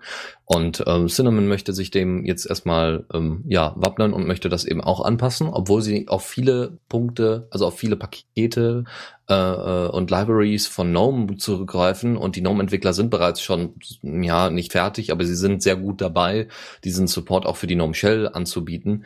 Äh, das heißt, dass in Anführungszeichen das bisschen, was dann für Cinnamon, Muffin, Cinnamon Settings Daemon, Cinnamon Desktop und so weiter und auch Nemo, dem Dateimanager, ähm, was da noch zu ändern gilt, ist halt jetzt nicht so viel. Aber sie ähm, haben das in einem Blogbeitrag irgendwie angekündigt, dass sie doch gerne jetzt mal Tester hätten, die das Ganze ausprobieren, die erstmal diese Displays haben, Mhm. dann, GT, dann GTK 3.10 benutzen und eben einen neueren Snapshot von Cairo installieren müssen. Aber dann funktioniert das auch und dann kann man es ausprobieren und testen, äh, ob es denn läuft und wie es läuft. Übrigens, Cinnamon habe ich jetzt äh, tatsächlich heute das erste Mal benutzt. Ich habe sonst dann, ich habe mir ähm, auf der Arbeit in eine VM eine Linux Mint reingeworfen, Mhm. ähm, weil ich irgendwas brauchte, womit ich einen Ruby-Server machen konnte, weil äh, äh, nein, nicht auf Windows. Habe ich auch drüber diasporiert. Aber ähm, jedenfalls habe ich das Cinnamon benutzt und dachte mir so, ja, das war einfach, weißt du, machst du Linux Mint an und ähm, das war sowas von problemlos. Echt ein schönes, äh, schöne Distribution, muss ich sagen. Und Nemo als Dateimanager hat mir auch sehr gut gefallen eigentlich. Also wahrscheinlich für meinen XFCE hier, Xface, ein bisschen äh, zu dick so, wenn der ganze Rest halt so auf Speed getrimmt ist. Aber äh, von Art und Weise, was man damit, wie das Ding so sich handhabt, war das echt in Ordnung. Ja, ich meine, für die, die so, sagen wir mal, eher traditionellere Desktop an sich, also so Aufbauten ähm, gewöhnt sind, ja, ob es jetzt die Leute sind, die von äh, Windows kommen oder die, die von KDE kommen oder so, ähm, da ist das äh, eine super, super Alternative, die aber eben auch noch ein bisschen shiny und fancy ist. Ja, und nicht einfach nur made. Ja, nee, es, es, es sieht halt nett aus, also es ist ansprechend und ich brauchte einfach nur Linux, wo ich mich nicht einarbeiten muss. Ich wollte einfach starten, loslegen und ab geht's. Und wollte Ja. weder irgendwie, ja, ich meine, ich klar, ich kenne die Gnome Shell, aber ich wollte halt einfach nur, äh, gib mir irgendwas mit einem Startmenü oder mit irgendwas und keine, also kein Ubuntu-Oberfläche. Und äh, dann war Linux Mint halt das nächste, was daran kommt. Ja, Cinnamon ist schön, nur um, dadurch, dass es eben, also es ist glaube ich gar nicht mal so ressourcenintensiv, aber dadurch, dass es eben halt auf GTK 3 basiert, ähm, ja, äh, habe ich das zum Beispiel jetzt auf älteren Rechnern nicht am Laufen grundsätzlich, sondern nutze dann eben die X-Face-Variante von äh, Mint. Also es war auf, ähm, auf meinem, äh, was habe ich denn da überhaupt? 2, irgendwas Gigahertz, äh, bla, in Software-Rendering war es halbwegs okay zu benutzen. Äh, dann habe ich mal 3D-Beschleunigung angeschaltet und dann war es fix. okay. Gut. Okay, das war's aus dem aus dem Newsflash heraus. Alles klar. Zockerecke. Was gibt's denn so? Mm, da gibt's ein neues Adventure. Boah, geil. Ich habe ja so viele Adventures schon Mhm. geguckt von den, äh, äh, von Dededick, ne? Ja. Hm, genau, Daedalic. Ich, ich guck die ja immer nur als Let's Plays. irgendwie De Deponia 1 bis 3 als bei Gronk geguckt, dann irgendwie dieses äh, Whispered World wo, da geguckt und äh, was hat denn äh, hier Edna habe ich tatsächlich selber gespielt. Eins komplett. Bei zwei hat irgendwann die GUI angefangen äh, nicht mehr zu funktionieren und dann habe ich es erstmal sein lassen. Aber das muss ich nochmal wieder spielen irgendwann. Mhm. Ja. ja, ich habe ich hab mir, also ich weiß, dass, dass es ein sehr bekanntes Adventure, äh, ja, Adventure Software, äh, eine Softwarefirma ist, ne, Daedalic, äh, mit, mit Edna bricht aus, Harveys neue Augen, Deponia und so, klar. Aber da bin ich ähm, erst darauf aufmerksam gekommen durch, durch äh, Edna bricht aus, glaube ich. Davor haben sie mhm. auch schon Zeug gemacht, glaube ich. Oder? Genau. Aber da wusste man halt noch nie, dass sie existierten, weil die noch unterm Radar waren. Genau. Aber das ist eben so auch, ich glaube, sie würden sie eigentlich offiziell immer noch in die Reihe der Indie-Spiele fallen, ja, ne? Ja, Oder ist das? Also ich meine, es, es, es, es, ist kein, es ist kein 3D-Shooter von EA, also von daher fällt's drunter. okay, gut, wir haben jetzt eine neue Richtlinie für Indie-Spiele, wie wir Indie-Spiele definieren. Solange es nicht von EA kommt oder Activision, ist alles gut. genau. ähm, ja, so, also das, der neue, das neue Adventure heißt Journey of the Roach, ja, von Kakarroach, ähm, also Kakerlake. Ähm, und es geht tatsächlich um eine Kakerlake, die sich nach einem apokalyptischen dritten Weltkrieg wieder auf den Weg an die Oberfläche macht. Das ist so ganz kurz beschrieben. Ähm, und das Ding gibt es, wird es auch für Linux äh, geben, ähm, was natürlich auch irgendwie so die Hoffnung stärkt, dass eben so Edna bricht aus und Co. Äh, und Deponia vielleicht auch irgendwann mal wieder zurückportiert werden auf Linux. Ähm, Kommt ja, drauf an. Also äh, te technisch gesehen kommt es darauf an, was für eine Engine sie verwenden, weil sie ja mittlerweile genau. garantiert noch eine modernere verwenden als damals für, äh, für Edna bricht aus. Ähm, aber wenn sie halt sehen, okay, da gibt es einen Markt und sie jetzt eine aktuelle Engine haben, dann könnten sie ja vielleicht auch daran arbeiten, so einen Importer zu benutzen, um dann ihre Spielinhalte quasi in die aktuelle Engine zu importieren und damit halt gut auf Linux zu kommen. Also es könnte sein, wenn sie es halt so ein bisschen so machen wie damals mit Scum VM, äh, dann ist das, glaube ich, leicht möglich. Genau, genau. Naja, auf jeden Fall, äh, ja, das ganze Ding kostet 15 Euro und äh, ja, ist, finde ich vollkommen in Ordnung für so ein kleines Adventure. Ja. Äh, und ja, why not? Also wie gesagt, die Hoffnungen werden auf jeden Fall gesteckt, dass da auch, äh, wie gesagt, ich würde tatsächlich die Sachen gerne mal spielen. Auf der anderen Seite bin ich aber auch am überlegen, ja, ich könnte mir auch einfach die Gameplays angucken, weil gerade bei Adventures ist es irgendwie so, selber da großartig rumzuklicken. Du willst eigentlich irgendwie doch schon einen sehr schönen Storyverlauf haben und äh, ich ja, dabei deswegen, frühstücken. deswegen Broken Age zum Beispiel hatte ich mir den ersten Teil komplett angeguckt, äh, ja, hier so äh, äh mhm. wie äh, auf YouTube und das, äh, da brauche ich nicht selber rumklicken. Ja, also kann man machen. Ich, also ich warte dann, glaube ich, wahrscheinlich, bis das Ding bei äh, hier bei, ähm, weiß schon, ah, wo man immer Spiele kriegt. Dieses Ding mit dem, mit dem, mit dem Bundle drin. Äh, Humble Indie Bundle. Ja, ich warte einfach Humble. darauf, bis es da erscheint. Okay, ja. Ich meine, das so, qualifiziert ja. sich ja als Indie, das haben wir gerade festgestellt. ja, es kommt nicht von EA. Richtig. kein, kein 3D-Shooter von EA. Aha. Ja. Also, alles klar. Dann sind wir auch schon, also wir sind, wir halten uns echt gut, ne? ja. Okay. Kommando der Woche. Äh, was, was haben wir denn da? Das hab, also ich glaube, das hängt da von äh, Lukas hat das reingeworfen. Ja, ich habe es mir auch nicht angeguckt. Äh, super. Das schauen wir dann mal. Äh, Überraschungsei. Was ist denn das Kommando der Woche? Äh, Q. Ah, Aha. Also es ist nur Q. Ähm, Q. Und hier steht jetzt als Beschreibung Text as a Database. Und da gibt's jetzt irgendwie, und das steht schon in der Überschrift, see example below. Oh, das klingt ein bisschen wie, als könnte man äh, so äh, SQL-Abfragen machen und das auf Strings anwenden. Ja. Moment. Also wenn du halt irgendwie ja. ein String, äh, ein Textbladzeug hast, dann kannst du halt irgendwie dir einen Zahlenhaufen nehmen und kannst dann diesen String-Zahlenhaufen irgendwie äh, mit Summen, Funktionen und so einem ganzen Krempel durchsuchen. Ah, schon cool. Das heißt, ich kann mir quasi, ich kann quasi sozusagen Datenbank-Queries auf CVS machen. Äh, Moment, nee, das ist noch viel besser. Noch besser. You, also, also ich, ich, ich äh, lese es einfach mal vor. Have you ever star stared at a text file on the screen, hoping it would have been a database so you could ask anything you want about it? I had that feeling many times and I finally understood that it's not the database that I want, it's the language, SQL. Also es geht irgendwie darum, dass du ganz normalen Text äh, äh, wohl einfach benutzen kannst, einfach an, an, anpingen kannst, weiß ich nicht, so, so, so, dass sie, dass sie schön, schön, ja, nicht, nicht formatiert sind, aber dass man eben darauf zugreifen kann und Sachen da rausgreifen kann. Ja, die Und dass Frage ist ja, wie machst du es? Also was, was, was? Ja, in dem Fall mit SQL. Also es geht irgendwie darum, dass du eben ganz normalen Text benutzt, um dann eben per SQL da Sachen rauszugreifen, also Ja. per SQL-Commands. Das ist ja cool.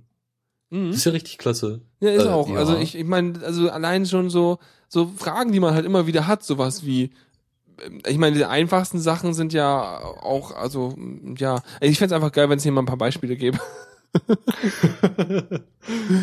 Äh, Ich meine, das ist Ja, ich super, ich mir muss mir erstmal damit beschäftigen. Mhm.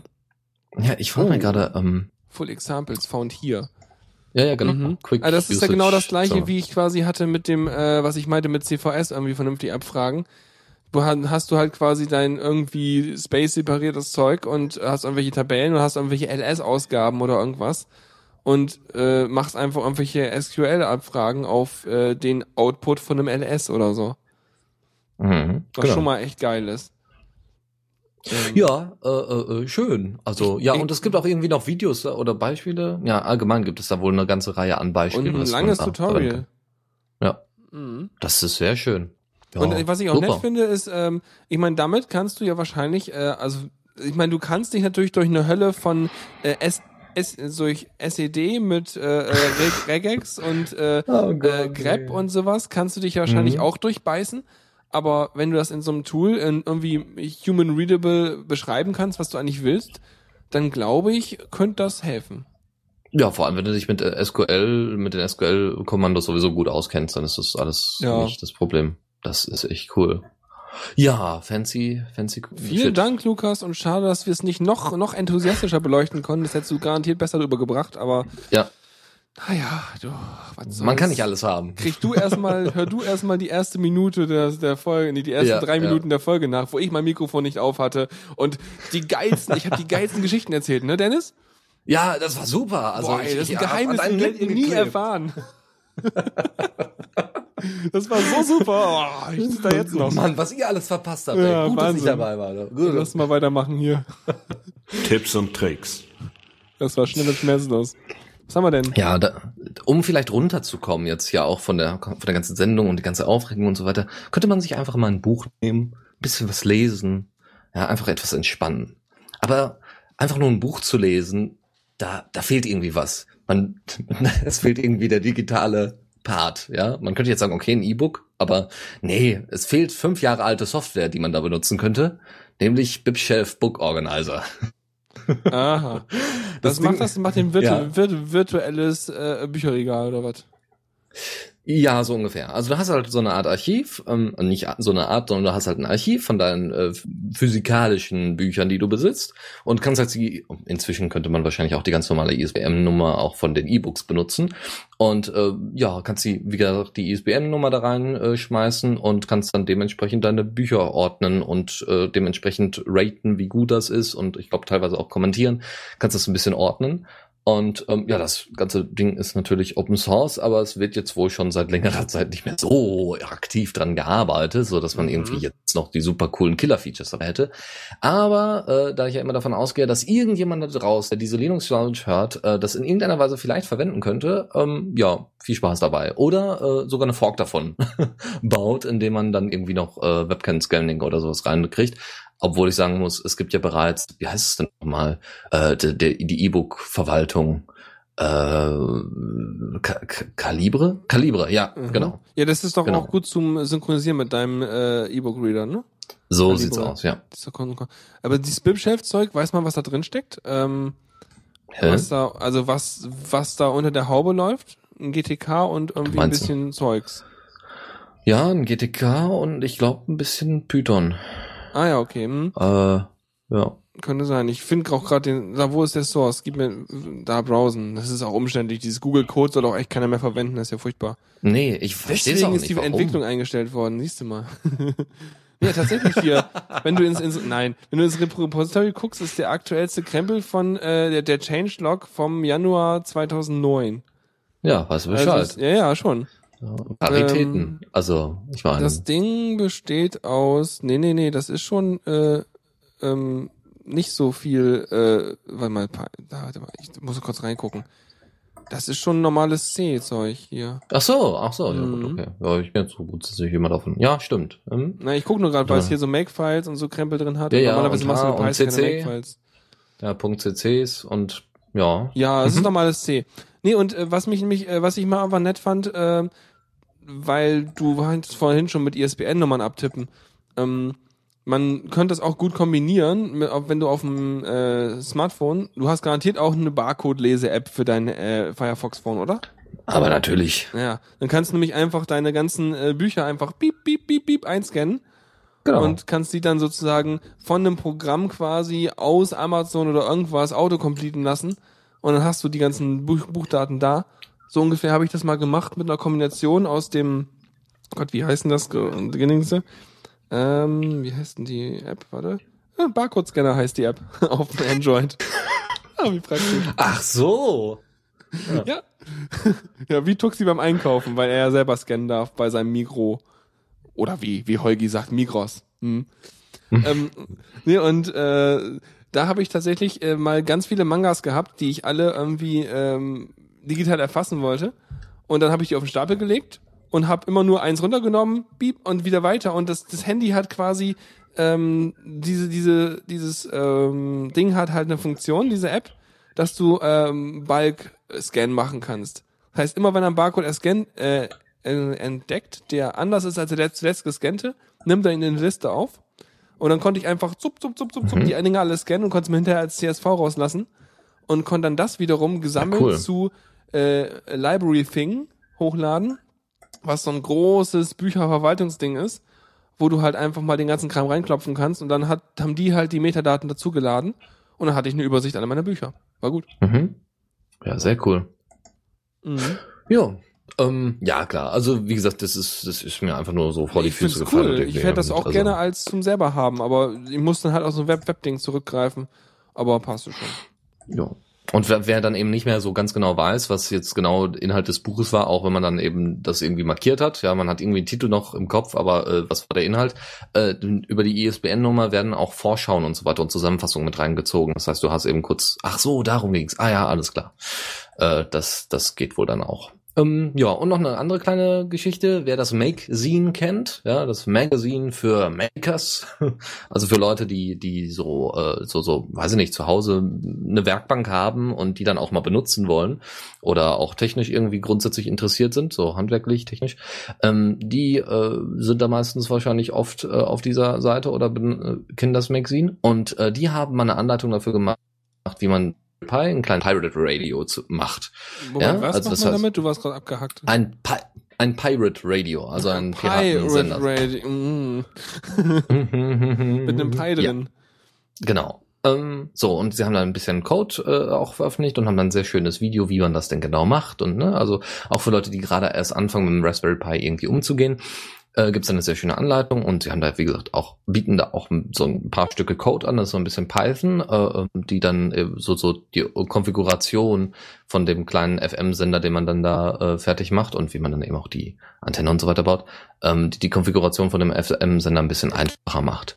Ähm, Wie viel Leistung hat denn das Ding? Steht das da? Oh, nee, nee. Weil also- du musst ja schon gucken, in den USA ist ja anders als bei uns.